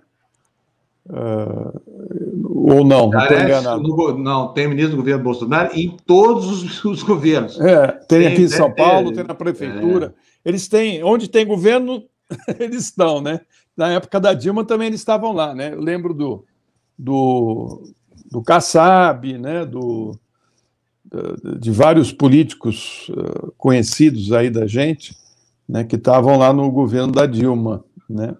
Então, vamos ver o que, que vai acontecer. Eu estou muito esperançoso é, no papel do, do Renan Calheiros. Eu acho que o Renan Calheiros vai ser fundamental. E acho que você tem também ali né, o vice-presidente, que é muito bom, né, o, do, da rede, né, e tem também Humberto Costa, que é médico, né, o senador lá de Pernambuco, que também é muito atuante, conhece bem uh, a questão da, da, da, da, saúde pública. Essa, é, é, essa CPI tem tudo para dar certo, fazer um bom trabalho de esclarecimento da população né? e, e também de, de, de colocar o Brasil no rumo certo, que nós estamos uh, fora da, do rumo faz tempo. E acho que esse CPI devia ter acontecido lá atrás, né, Fábio? Para evitar né, o que ocorreu e que o que está ocorrendo ainda por conta da, do negacionismo desse governo, né, que, uh, como todo mundo sabe, foi sempre contra as medidas uh, indicadas pela Organização Mundial da Saúde. Né, o Bolsonaro, o que tem de imagem dele contrariando todas as determinações é impressionante. As falas do Bolsonaro e do Pazuello, que foi ministro dele, também. Né? Eles, é, essas falas nem precisa chamar ninguém para depor, é só colocar ali as falas deles dos últimos uh, 14, 15 meses, né? que a gente vai saber direitinho o que, que eles fizeram né? no ano passado todo né? e por que, que nós estamos sem vacina agora. Né? E eu fico assim pensando, Fábio, é nos pequenos comerciantes que eles acham que eles estão sofrendo por conta uh, do lockdown, do isolamento. Né? Eles não percebem que estão sofrendo por falta de planejamento, por falta de governo. Né? Porque se tivesse governo, a situação não seria uh, a ideal, mas a, eles estariam numa situação melhor do que estão. Muito melhor. E a gente estaria com uma perspectiva de volta a normalidade, porque nós já estaríamos bem avançado na vacinação. O governo Bolsonaro desprezou as vacinas. Isso ele disse, saiu da boca dele. Vacina, não vou, toma quem quiser. Né? E a gente está vendo é. essas falas Ainda dele. Sugerindo que tinha, que tinha roubo por trás disso, né? Questionando os interesses, como se não houvesse um grande interesse em vacinar a população do país. É que para isso, para ele, não, não importa nada, né, Florestan? Então, e agora você vê, né? A situação é trágica mesmo. Esse comércio todo, o pequeno comerciante, foi para o saco, Fábio. Foi para o saco. E não foi para o saco uh, porque uh, fizeram lockdown ou fizeram isolamento, ou porque as pessoas. Porque não houve uma ação dos governos, né? porque não houve planejamento, não houve uma proposta conjunta de prefeitura, uh, governos estaduais e federal de fazer um, uma, uma ação coordenada, inclusive de ajuda, por exemplo, uh, cortar temporariamente a cobrança de alguns impostos desses comerciantes. Uh, você, vai, você anda pela cidade, você vê no Brasil todo várias lojas, vários restaurantes, está ali fechado a placa de alugas. Né? Essa é a realidade. É uma realidade dura, porque uh, essas pessoas não tiveram nenhuma ajuda, nem federal, nem estadual e, e às vezes também nem municipal, né? E é uma situação trágica, né? A gente sabe disso, você conhece muitos pequenos comerciantes. Eu tenho um amigo que fechou três, três bares aqui que ele tinha. Ele estava muito bem, ó, fechar, fechou os três bares que tinha aqui na Vila Madalena. A gente tem seu Pedro também que está tentando sobreviver e, e as contas não param de vir, né? IPTU, a, as igrejas não pagam, mas é, aliás é, é, é, o caso, né, do cara montar um restaurante e falar que ali vai funcionar uma igreja. Daí talvez é. ele tenha as, as vantagens. Igreja Universal. Poder... É. Igreja Universal da Santa Ceia do Torresmo. ai, ai, ai. Boa, Pessoal, boa. não estou vilipendiando a religião de ninguém. Só tirando um sarrinho aqui. É. Mas vamos abrir uma igreja aí, Florestan? Quem sabe vamos. Essa, gostei dessa. Aqui. Qual igreja? Gostei do, do, do, nome que você deu. Como é que é? igreja da Santa Ceia. da Santa Ceia do Torresmo. do Santo Torresmo. É. Ô, Florestan, por falar em Santo Torresmo, nós temos uma atração deliciosa agora aqui na, na TV Democracia, que eu já vou colocar dentro do quadro aqui, o professor Lene Streck, que acordou cedo para acudir a gente aqui. Professor, bom dia. Muito prazer em tê-lo aqui conosco. Tudo bem? Tá bom lindo. Dia. Não precisa pentear nada, não. Tá muito bom. O que importa é o que está embaixo dessa cabeleira aí, não o que está é, em cima. É. Professor Lênio, bom dia. O senhor bom sabe dia, que eu estava aqui outro dia revendo um programa que a gente fez uh, no espaço público né, um programa lá da TV Brasil em 2000 e acho que foi 2015, com Paulo Moreira Leite, eu, Paulo Moreira Leite, mais um outro Oi. jornalista, e que o senhor falava, uh, e olha, é uma coisa precisa, o senhor falava da maneira como eram uh, realizadas as delações premiadas, né? Que se jogava a pessoa numa cela, deixava ela incomunicável, passava o fim de semana trancada, né? E só saía dali se fizesse uma delação e que o senhor não aceitava isso, porque isso era um retrocesso, isso era coisa de, de ditadura militar, né? Que levava para o pau de arara para a pessoa confessar crimes. Olha, eu, eu vou até recortar essa fala, porque ela, ela, ela é tão cristalina do que aconteceu no Brasil. Uh, e a, o senhor alertava a gente, inclusive abandonou um cliente que aceitou fazer a delação. É isso, parceiro, é isso, é isso, é. O Brasil, essa era uma crônica de era uma crônica anunciada, né? É inexorável que que esse autoritarismo todo é, fosse dar nisso que que está aí. Eu, em 2015, eu fiz um debate com o Sérgio Moro em São Paulo e alertava a comunidade jurídica e muita gente, porque ele continua com muito prestígio né, na comunidade jurídica. Então, eu alertava do que isso, isso iria dar, né? Porque o, o modo como o direito é aplicado no Brasil, e, esse, e, essa questão, nós uh, somos muito culpados disso tudo. O paciente zero dessa pandemia, que eu chamo aí de coronajúris, essa, esse, esse paciente zero está nas faculdades de direito. E ali se formou, se ajudou a formar essa tempestade perfeita da antipolítica, da, do direito que é um mero instrumentozinho e o direito já não controla nada. Claro, aí o direito fica sendo um instrumento para perseguir, é o lawfare, é, essas coisas, é desse jeito. Isso, há, há, anos, né, a gente denuncia isso e, e, e, deu nisso. Eu espero que hoje seja o dia D, né, é, que se faça a travessia desse Rubicão e, e, e, e tente se recuperar o prestígio do direito, porque o direito está desprestigiado. O direito foi para a segunda divisão. Está é, tá jogando uma partida hoje é, é, para ver se volta para a primeira onda, né? Professor, Deixa eu perguntar uma coisa aqui. Estava fazendo as contas aqui. A gente, eu estou contando hoje lá com um placar próximo daquele do, do, julgamento preliminar da semana passada, quando o Supremo resolveu que deveria sim o, plenário acolher o recurso lá do ministro Faquim, um recurso totalmente pirado, que, que até hoje não entendi, mas eu tenho o beneplácito de não ser advogado nem ser da área jurídica. Mas quero saber o seguinte: o que, que acontece hoje se o plenário do Supremo resolver, por hipótese, contrariar aquilo que a segunda turma já decidiu que é decretar a suspeição do Moro. Que situação é essa? Vai valer o quê? A decisão da turma ou a decisão do plenário? Se o Supremo dissesse que não há suspeição? É, se o plenário disser que não há suspeição, o que, que aconteceria?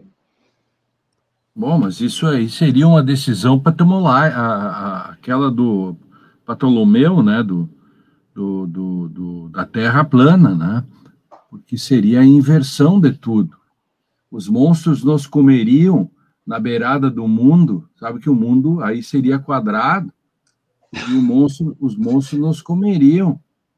Essa é uma hipótese que eu não quero aventar. Não tem a mínima possibilidade. Seria inversão, inversão de tudo por uma razão. A, a instância já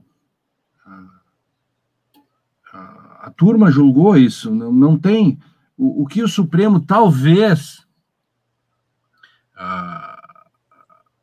venha a fazer, o único perigo, só existe um perigo hoje, tá? Só um, um perigo. Esse perigo que você aventa não existe. Isto é, o Supremo não pode diretamente eh, rejulgar a causa que já foi julgada. O que ele pode fazer, e esse é o único perigo, é dizer que a incompetência já julgada prejudica, é mais importante que a suspeição, que é a tese do Faquin. Isso está lá na decisão do Faquin. Esse é o Buziles, esse é o perigo. Entende? Se, aí ficaria os processos nulos e começaria de novo São Paulo ou, ou Brasília, mas aproveitaria muita prova e começaria uma outra discussão. É, a questão aí é saber, nos livros de história, né, como é que os, os historiadores e os, o pessoal do direito, né, com as suas escovinhas, limpando as, daqui a 100, 200, 300 anos, isto que foi feito e como explicar isso. Desculpe, mas assim, ó, é, na área jurídica, é, isso é absolutamente inconcebível. É mais ou menos como você decretar na medicina a extinção dos antibióticos e alguém escrever uma tese dizendo tudo que se entende de antibióticos até hoje não vale nada. Portanto, a partir de hoje, não vamos mais usar antibióticos e vamos começar de novo a usar a medicina tradicional. As pessoas diriam: não pode isso, não tem sentido. Mas, então, eu quero, eu quero dizer assim: é, é uma resposta é, que traz imbuída uma antiperplexidade que, que surge de uma perplexidade, que é a possibilidade né, de que isso pudesse ocorrer. Entende? É, é, é, as metáforas que ajudam a explicar o mundo, elas são muito difíceis, mas me parece que essa da, da medicina, é, ela também. Tem uma outra da literatura, Florestan, é, você e, e Panuzzi, você acho que conhece também aquela história do Alice através do espelho. Pensa assim, o, o ovo, o ovo seria o ministro Faquinho, o personagem Dumpk, né, mais ou menos. E aí a Alice é, tem debaixo do braço dela a Constituição, o processo. Aí diz: é, por que, que você só faz uma, uma vez aniversário por ano? E a Alice responde, porque é assim, está escrito na Constituição, é um aniversário por ano. Aí o Ampk Dumpk diz, não, você pode fazer 364 desaniversários. Aí é. você ganha 364 presentes. A Alice, a Alice, eu estou fazendo uma paródia, né? claro que a Alice não tinha uma condição, não, mas Vamos montar. Aí Alice tira do bolso a Constituição, mostra para o Ampk Dump, que diz assim: o... não pode ser assim, está aqui. Aí ele diz: pode sim, porque eu dou às palavras o sentido que eu quero. É, é a explicação. É bem isso. Que, que espetáculo de metáfora é essa? É. Eu, Adorei, entendi direitinho, é. Florestan. É muito boa. Agora, uh, Lênio, como é que você acha que vai se comportar os ministros do Supremo com relação à anulação das condenações do ex-presidente Lula? Você acha que eles vão manter as condenações, vão manter uh, o, as investigações? Uh, você acha que cada caso vai ser um caso? Quer dizer, uh, o, o, as outras pessoas que foram condenadas na Lava Jato vão se beneficiar da decisão que, que, que valer para o Lula ou não? Explica para a gente como é que isso vai funcionar. Assim, a questão da extensão, não é isso? É, é. é, é duas coisas. É, é, no, no processo da suspeição, se tudo correr normalmente e a Terra continuar, continuar esférica, teremos então um juiz incompetente e suspeito, certo? As decisões da incompetência foram todas é, anuladas por incompetência do foro. Vai ser outro foro.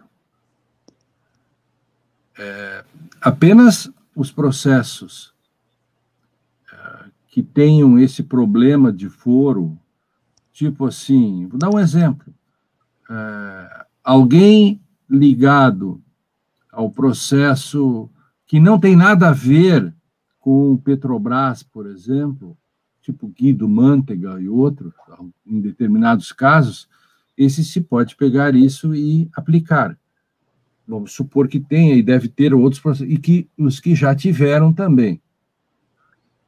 Porque o, o mesmo motivo que anulou os processos do Lula pode ser usado se as circunstâncias de temperatura e pressão forem as mesmas.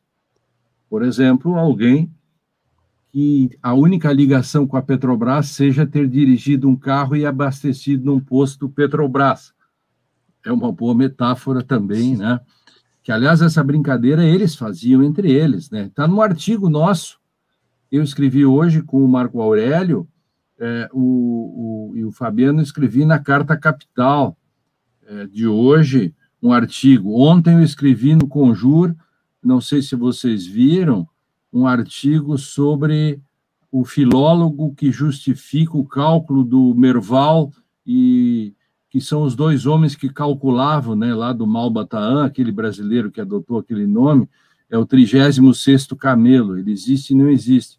E aí eu usei a Sereníssima República do Machado de Assis, já que o Merval é da academia e eu sou feito a Machado, então uso o Machado para explicar as diatribes matemáticas patolomaicas é, do, do nosso é, acadêmico que diz que 8 a 3 pode ser igual a 5 a 4. É absolutamente genial essas coisas. Então, mas o caso da suspeição, os, os processos suspeitos, só tem um suspeito, correto? Se tudo correr normal. Triplex. Suspeito. Isto quer dizer o quê? Isto quer dizer que o, o, o, o, Moro é mais ou menos como aquele é um vírus, né? É onde não pode tocar porque vira tudo contaminado. Então, tudo que o Moro tocou naquele processo está contaminado, sabe? É o vírus. É, é, os frutos da árvore envenenada. Aliás, a tese americana é essa, né? os frutos da árvore envenenada. O, a árvore está envenenada, todos os frutos estão. Então, tudo que o Moro tocou está envenenado, podre, é, é tóxico. É. Os demais processos do Moro com relação ao Lula também é inexorável que essa toxicidade uh, contaminou tudo também. Então, eu, eu não tenho dúvida que o processo do triplex atinge os outros porque é o mesmo juiz, as causas são parecidas, né? Agora, outras pessoas, para se beneficiarem, é uma engenharia, não é fácil, porque vai ter que, vai ter que reconstruir toda uma história institucional, para usar aí um, uma, uma expressão é, sofisticada da hermenêutica, né, a reconstrução da história institucional para descascar o fenômeno, né, fazer um palimpsesto e uhum. deixar que ele apareça como de fato ele é. Uhum. Então, tem que pegar o processo e como fazer uma arché mesmo, uma arqueologia, ir à uhum. origem para saber qual for o gesto de Moro que estava parecido com as questões que contaminar o processo do Lula. Eh, eu não conheço assim outros processos a não ser do próprio Lula que isso aconteceria, mas é um é, um, é, um, é uma possibilidade de, de alguém é, que tenha sido condenado, né? Assim. É, é interessante, né, que jornalista que eh, tem um ou dois livros ah, mal escritos que são da academia, né? Uh, não tenha nem lido, acho, uh, a condenação do, do ex-presidente Lula, porque uh, um, um, qualquer jornalista né, que, que se ateia ao processo e à e a sentença vai perceber que ali não tem uh, nenhuma prova material, nenhuma, zero, prova nenhuma. Nenhuma, nenhuma, nenhuma, nenhuma, nenhuma. É, é assim, é, um, é, é uma condenação uh, realmente assustadora, porque ela, ela é vazia, né? ela, é uma, ela foi fabricada, está na cara ali. Quer dizer, eu entrevistei vários juristas, eu li o processo, né? Uh, e é estranho ainda, né? A quarta turma da, da, federal ter ampliado ainda a condenação. Né? Isso mostra a que ponto chegou a nossa justiça. É, é, o, o que a gente, Florestan Fernandes, o que a gente. É, hoje o nosso artigo da Carta Capital abre com a seguinte questão: todo mundo sabe que no direito existe três tipos de casos. Os, os casos, o, o, dois tipos de casos, casos simples e os casos difíceis. Mas existe um terceiro tipo de caso que é o caso trágico, tragic case Sabe como é que ele surge? Quando você ideologiza e politiza um easy case. Esse caso do ex-presidente, usando a palavra que eu odeio, com a devida vênia, né? Eu não sei como se diz, por que, que se diz com, com devido respeito se a coisa está ruim? Aliás, um jurista muito antigo dizia que quando o advogado recorre de uma decisão é a veneranda sentença. Se ele está recorrendo, porque a sentença não é boa, então ela não é uma veneranda sentença. Mas, enfim, os juristas constroem próteses para fantasmas todo o tempo, né? São é, a construção de próteses para fantasmas. Então, efetivamente, é, é, Merval não leu o processo e, se leu, deliberadamente distorceu as coisas. Veja que o Florestan e Banuzzi, olha, olha, olha o que nós sofremos, e eu sou testemunha disso, reclamei 500 mil vezes, eu escrevi 27 textos sobre o caso da, da, da, da, da presunção da inocência. Sabe o que, que o Merval, por isso que eu digo Merval, sempre ele, espalhou todos os dias, vocês lembram disso na, na, na, na Globo News e no jornal, que seriam soltos 170 ou 180 ou 190 mil estupradores presos, etc. Vocês lembram disso? Lembro, lembro. E, e ele nunca se desmentiu, ele nunca pediu perdão, ele não tem espelho retrovisor, sabe? E, isto é uma, uma, falta com a verdade, isso, isso causa prejuízo, ele cria um terrorismo, terrorismo jornalístico. Terrorismo jornalístico.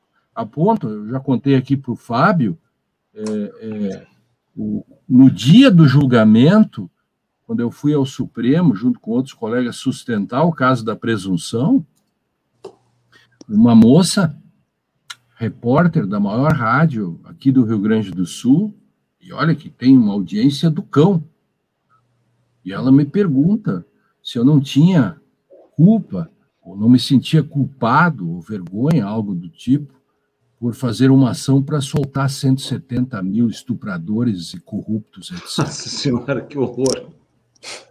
Que horror! Eu disse, eu disse mas, mas uh, minha filha, senhorita, a senhora não, você não tem direito de dizer isso. Pelo amor de Deus, não faça isso. Isto é mentira. Isso é absolutamente mentira. E quando terminar isso, eu quero ver você voltar a me entrevistar. Claro que nunca mais se falou sobre isso, porque sabe quantos soltaram no Brasil todo? Zero. 20, 23 no Rio de Janeiro, 8 na Lava Jato e 3 no Rio Grande do Sul, 1 no Paraná. Por aí. Agora, isso, esse é o jornalismo. Outro dia, Florestan e Fábio, eu estava naquela campanha, não sei se vocês participaram, é, o Dia pela Justiça, é que estava artistas e um monte de gente. E eu, eu que era com o Nacif, era, era, um, era um negócio para proteger os pequenos veículos do assédio, Fábio, do. do, do, do, do, do, do Bolsonaro quando tem uma ação contra você, é, então, é. na sua conta.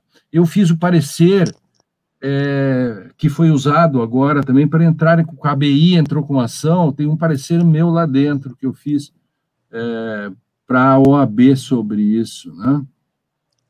Ali eu dizia num vídeo pequeno, imaginem um mundo, ou imagine o Brasil, em que os pequenos veículos de comunicação, blogs, etc., é, não existam. Imaginem um Brasil contado pela voz de Merval Pereira. Imaginem isso. É.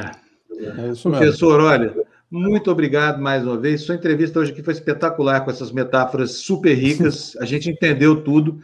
E vamos esperar para ver se o Brasil não é de fato o hospício do planeta. Porque se houver alguma mudança lá, hoje eu quero ver como é que vai ser o dia de amanhã. É. Quero ver como é que vai ser. A quem é que nós vamos recorrer no Brasil? Se a primeira instância pode falar mais do que a segunda, e a segunda mais do que a terceira, e companhia limitada. O Supremo está numa calacrada incrível em que o ministro Faquinho enfiou. Olha, um abração, professor. Vamos, vamos aguardar o que vai acontecer, né? Valeu. Valeu, Florestan. Valeu, Fábio. Um grande abraço. Valeu. Bom dia, professor. Muito obrigado mais uma vez. É bom, gente, a gente tem essas fontes maravilhosas aqui, sabe por quê? Porque são elas é que iluminam o nosso caminho, né, Florestan? Essas fontes Nossa, são espetaculares. É, é um não, privilégio poder ter essas fontes todo dia aqui. O Lênio é espetacular, né? Sensacional. É, sensacional. Uh, olha, uh, Florestan, se quiser sair, porque eu sei que eu estou tá. atrasado com o jornal aqui, pode ir, porque você tem sua vida para tocar. É, eu vou vai ter lá, sim, então... Fábio. Então, uh, o Tebni vai entrar agora, né? Vai entrar. Eu só quero dizer que é muito bom ter o Florestan aqui, viu? Senti muita falta sua aqui ontem, Floresta. Valeu, Fábio. Manda um, um abraço, você, tá? manda um abraço para o Tebni aí. Tchau, gente. Até amanhã. Tchau, Floresta. Até daqui a pouco. Bom, gente, quero agradecer aqui a Rita Franco. Olha, a Rita nos mandou três reais aí. Ela faz isso quietinha, manda super stickers para a gente. Rita, super obrigado para você. Você é muito gentil, está sempre contribuindo com a gente aqui. Eu anoto tudo isso. Quero saudar também a entrada do, do Chiru, deixa eu, operar, deixa eu aqui, Chiru Sander Scherer, que se tornou membro do nosso canal aqui no YouTube, e aproveito para fazer o pedido que eu faço todo dia para vocês. Se você não é membro e não é, não é ainda não, não, não assinou o nosso canal, clica aí no sininho para você receber as nossas notificações, não te custa nada e nos ajuda muito, tá? A gente precisa concretizar essa audiência aqui, precisa que vocês se habilitem para receber as nossas notificações, porque a nossa mensagem, infelizmente, está cercada pelos algoritmos e é só assim que a gente faz ela se ampliar. Doutor José Elias Aex Neto nos manda 10 reais e está dizendo: estamos comemorando 60 anos do julgamento de Eichmann. Moro, tal como ele, foi um burocrata mediano que aparecia como um super-homem. No entanto, lá como cá, a montanha pariu um rato. É verdade, é verdade, doutor José. Muito obrigado, viu? Chiru Sander, ah, o nosso novo membro está mandando cincão aí, dizendo: conheci o Lênin ouvindo o Esfera Pública do grande Juremir Macedo. Aliás, fica aí uma boa indicação de um colega é, para participar da TV Democracia. Muito, muito obrigado, viu, Chiru? Vamos anotar aqui, já está anotado, vamos correr atrás dele, então vamos trazê-lo aqui para o nosso quadro de fontes, tá bom? Deixa eu trazer para o quadro agora meu querido amigo Tebni Pino Saavedra. Tudo bem, Tebni? Tudo bem, estava aqui esperando, esperando para poder entrar. Gostei, viu? Gostei da entrevista. Muito boa entrevista, né, Tebni? Muito boa mesmo, mesmo. Esclarecedora, Olha, vamos né? Vamos começar é porque, com alguns... o, Tebni, o Brasil virou uma, para, para, parafraseando, parafraseando aqui o nome do programa que estreou ontem aqui na TV Democracia, virou uma balbúrdia né, completa. A ponto de a gente não saber a qual instância da justiça você tem que recorrer e que decisão valerá. Essa, essa pergunta para o Lenny Streck é uma pergunta de difícil resposta, porque você imagina que o, o plenário do Supremo, que é composto pelos 11 ministros, ele, ele aceitou julgar um recurso do ministro Faquim a uma decisão da própria turma a qual Faquim fazia parte. Então, agora ninguém sabe mais quem é que manda no país. A decisão da turma vale alguma coisa? Toda vez que alguém contestar uma decisão da turma, pode recorrer ao plenário, o plenário é, é grau de. E se o plenário mudar o que aconteceu lá na turma, o que, que acontece? Quem é que manda mais, a turma ou o plenário? Entendeu? Então, encalacrada é. no Brasil. Hoje à tarde o Supremo vai ter que resolver esse problema aí. Não é só o Lula, não é só o Moro, é a justiça inteira, viu, Teber? Pois é. E eu já tenho falado muito sobre isso, né? Quando os noticiários da televisão, principalmente, que aqui começam entre 8 e meia e 9 horas, falam do Brasil, parece piada, ou parece filme de horror, né? é, é, é, francamente uma, uma piada tudo que está acontecendo no Brasil. Não há respeito pelas leis, não há respeito, respeito pela, pela justiça. Cada um faz o que quer, evidentemente, é, sob as orientações do Palácio de Planalto, né?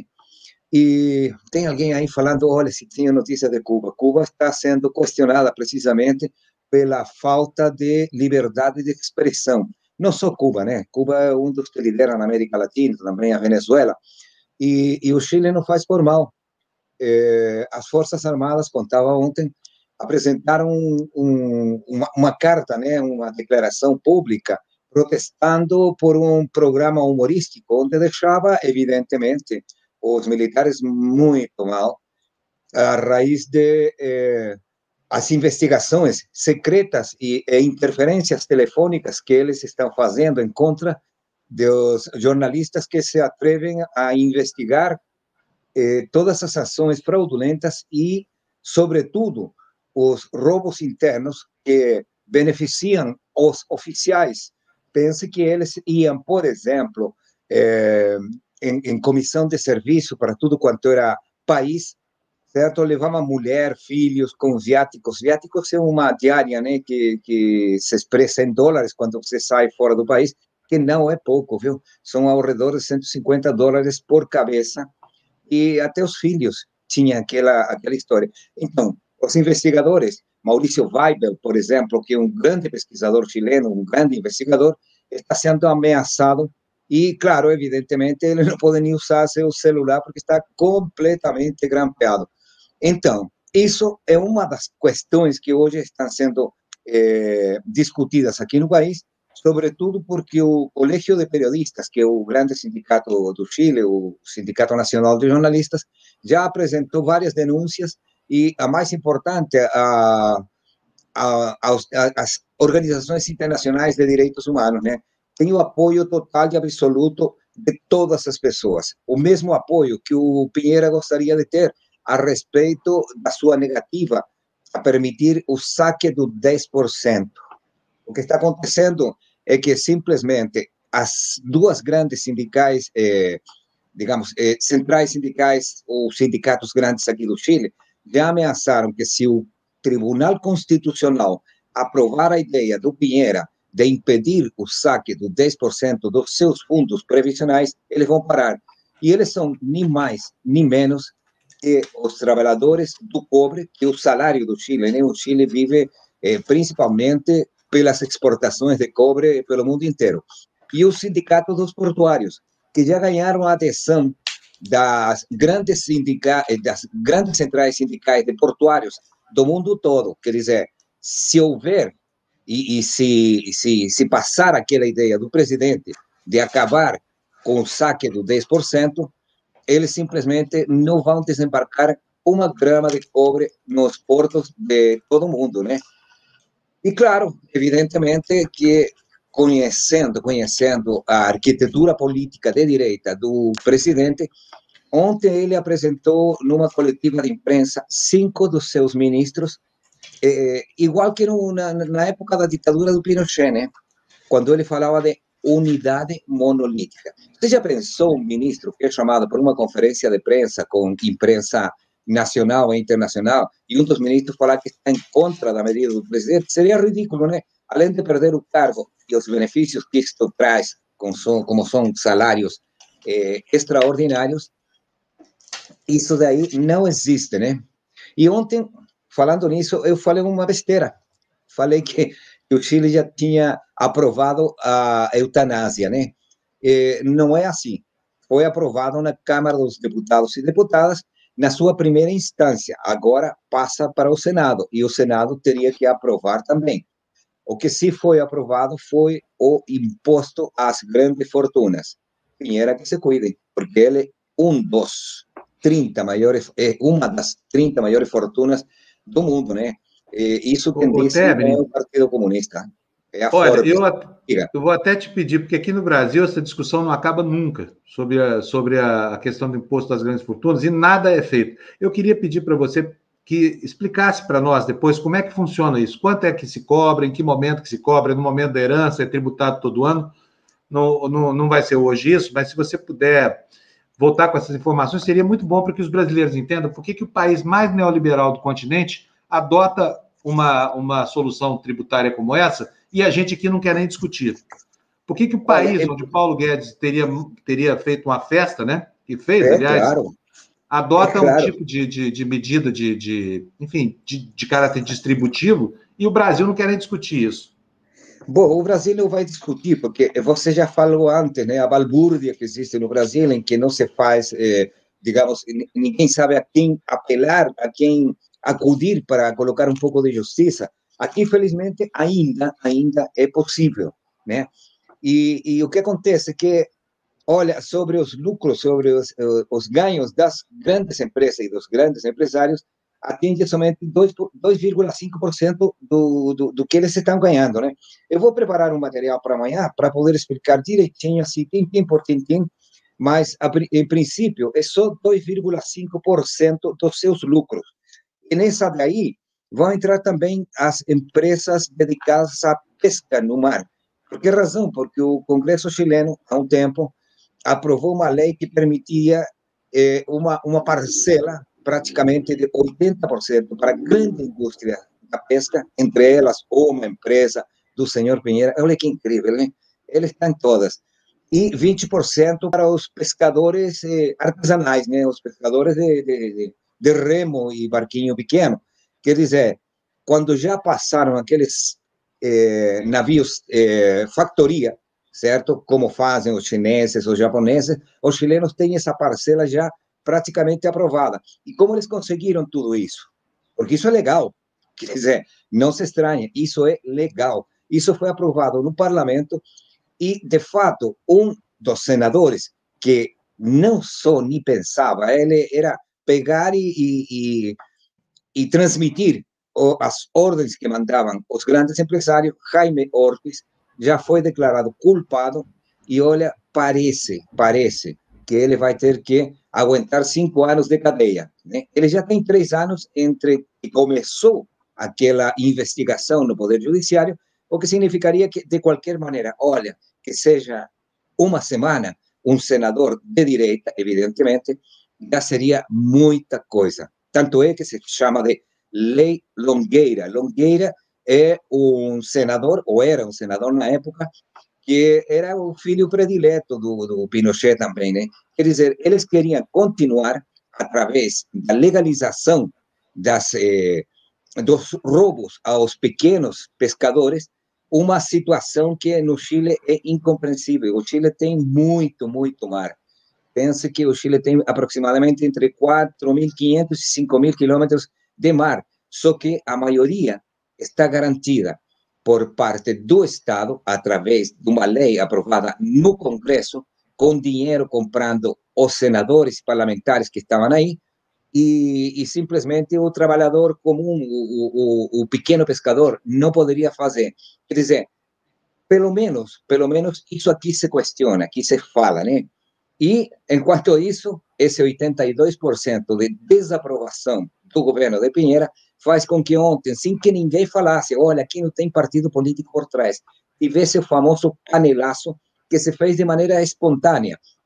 Este já estava coordenado através das redes sociais, certo, para terça-feira, mas ontem, quarta-feira à noite, sem que ninguém falasse nada, as pessoas continuaram com seus panelaços. E o governo parece que está com um problema, sabe? Estão absolutamente surdos, não escutam, não ouvem. A sociedade civil como um todo está em contra disso e o governo insiste em impedir. E para isso diz: não, que eu vou dar uns bônus. Só que dá uns bônus que, para você conseguir algo, é muito dinheiro que você ganha, então fica de fora. E para conseguir uma coisa é, maior, você ganha menos. Quer dizer, não, não, ninguém entende o que o governo está querendo fazer, né? Isso tem significado, inclusive, que os parlamentares de oposição e vários parlamentares que apoiam o governo estariam por uma acusação constitucional em contra do presidente. Tá? Como poderia ser feito algo assim parecido a um impeachment, falando em bom português? Um bom impeachment de português não tem nada, né? Mas tudo bem. É, a coisa está ficando muito, muito feia para o governo. Não sabemos o que vai dar. mas o presidente já apresentou e no Tribunal Constitucional há virtualmente hoje um empate, quer dizer, cinco votos a favor e cinco em contra. Quem deveria dirimir também não poderá fazê-lo, é a presidenta do tribunal, porque está afastada do seu cargo. Então, tudo isso está ainda em andamento e espero ter amanhã alguma informação mais eh, acabada a respeito disso, tá? Tá bom, Tebni, responde uma perguntinha aqui, que quem está fazendo aqui é o Laércio. No Chile tem Ministério da Pesca? Se tem tanto mar, e tem mesmo, né? O Chile tem duas fronteiras do mesmo tamanho, uma de montanhas e outra de, de Oceano Pacífico, né? É, é, tem Ministério da Pesca aí? Não, Ministério da Pesca como tal não tem assim mesmo, entendeu? Não existe um Ministério da Pesca. Existe uma subsecretaria de pesca que é a que uma espécie de eh, vice-ministério que, que não é precisamente um ministério com todas as eh, garantias que deveria ter, né? E se tivesse, não tenho a menor dúvida, quem estaria à frente disso seria a direita que está no governo. Mas eh, isso também eu vou, eu vou ver como é que funciona para contar amanhã como funciona toda aquela legislação, qual é o papel dos sindicatos, qual é o papel dessa subsecretaria de pesca, certo? Para explicar bem, né? Porque, claro, o Laerte tem razão, é para se preocupar um país com tanto, deveria também ter um Ministério do Cobre, né? Pense que uhum. o Chile é, é, o, é o maior produtor de cobre no mundo, já ganhou dos países africanos que estavam há um tempo na liderança de, dessa atividade, né? E provavelmente Mas, teria que ter também o Ministério do, do Silício, né? Que é, que é o material que, que o Chile tem todo o silício praticamente do mundo, né, Tebe? É, mas não é do Chile, né? Infelizmente é do genro do Pinochet. Do, perdão, estava me referindo ao lítio, né? Que hoje em dia é um dos minerais mais bem cotados por causa do que significa as baterias para celulares, baterias para qualquer coisa. Que o Pinochet entregou de graça para um senhor chamado Ponce, Júlio Ponce Leroux, que depois de casar, depois de receber essa, essas minas, ele simplesmente divorciou-se é, é um bom negócio, hein? Casar com a filha do Pinochet, mas hoje está também sendo questionado. Teria que vir um governo de esquerda e fazer uma nacionalização das riquezas básicas, como fez Salvador Allende em 1970. Mas já sabemos como isso acaba, né? O Allende acabou simplesmente com as minas de carvão em mãos de privados, acabou com as minas de cobre em mãos de empresas norte-americanas, e claro, o golpe militar começou a se gestar precisamente logo que ele fosse eleito, porque o grande irmão do norte, aquele que tem a gente como quintal da sua casa, os Estados Unidos prepararam, e isso não sou eu quem disse, não é nenhum partido político, são os próprios norte-americanos que já estão entregando documentos desclassificados da época, quando Nixon era o presidente e o seu grande guru era aquela pessoa que todo mundo conhece, né? Enfim, mas é isso aí. Eu queria terminar, viu, Beleza. Fábio, com, com duas informações interessantes acerca do, do Equador e do Peru. Porque no Equador a situação da pandemia está tão ruim que eles já estão fazendo roteiros para conseguir camas de unidades de cuidado intensivo.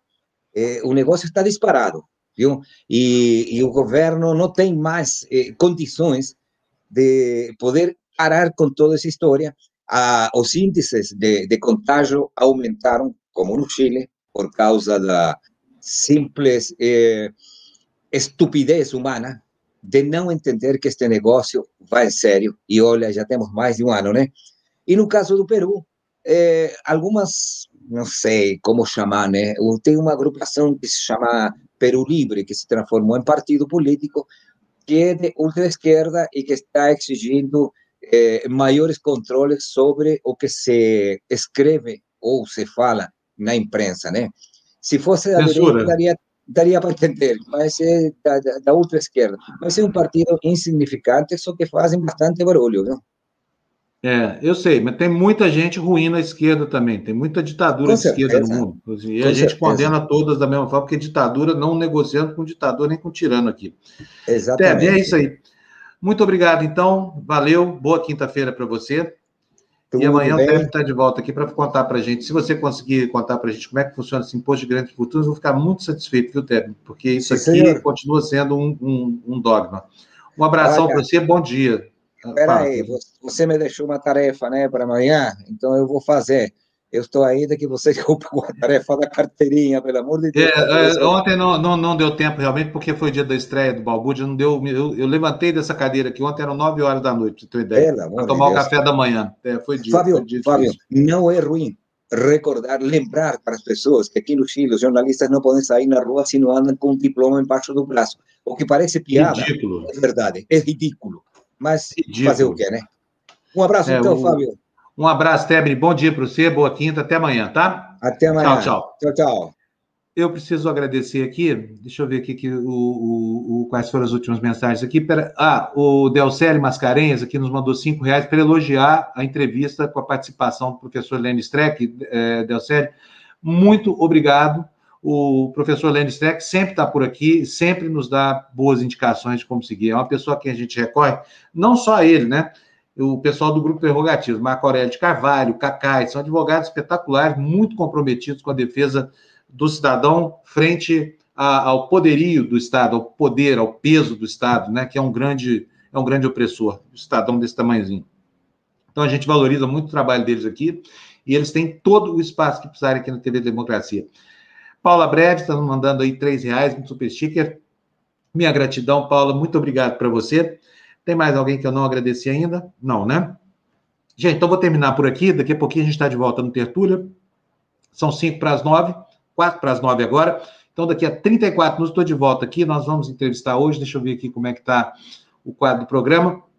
Primeiro vem o Carlos Mink, vai falar sobre escola sem partido. Tá? É, infelizmente, é, é, realidade isso no Rio de Janeiro, absurdo. E depois vamos falar com o ex-ministro Alexandre Padilha sobre pandemia, tá bom? Um abraço para vocês, bom dia e até daqui a pouquinho no Tertúlia. E hoje tem Furabolha ao meio-dia, não se esqueça, hein? Tchau, tchau, gente.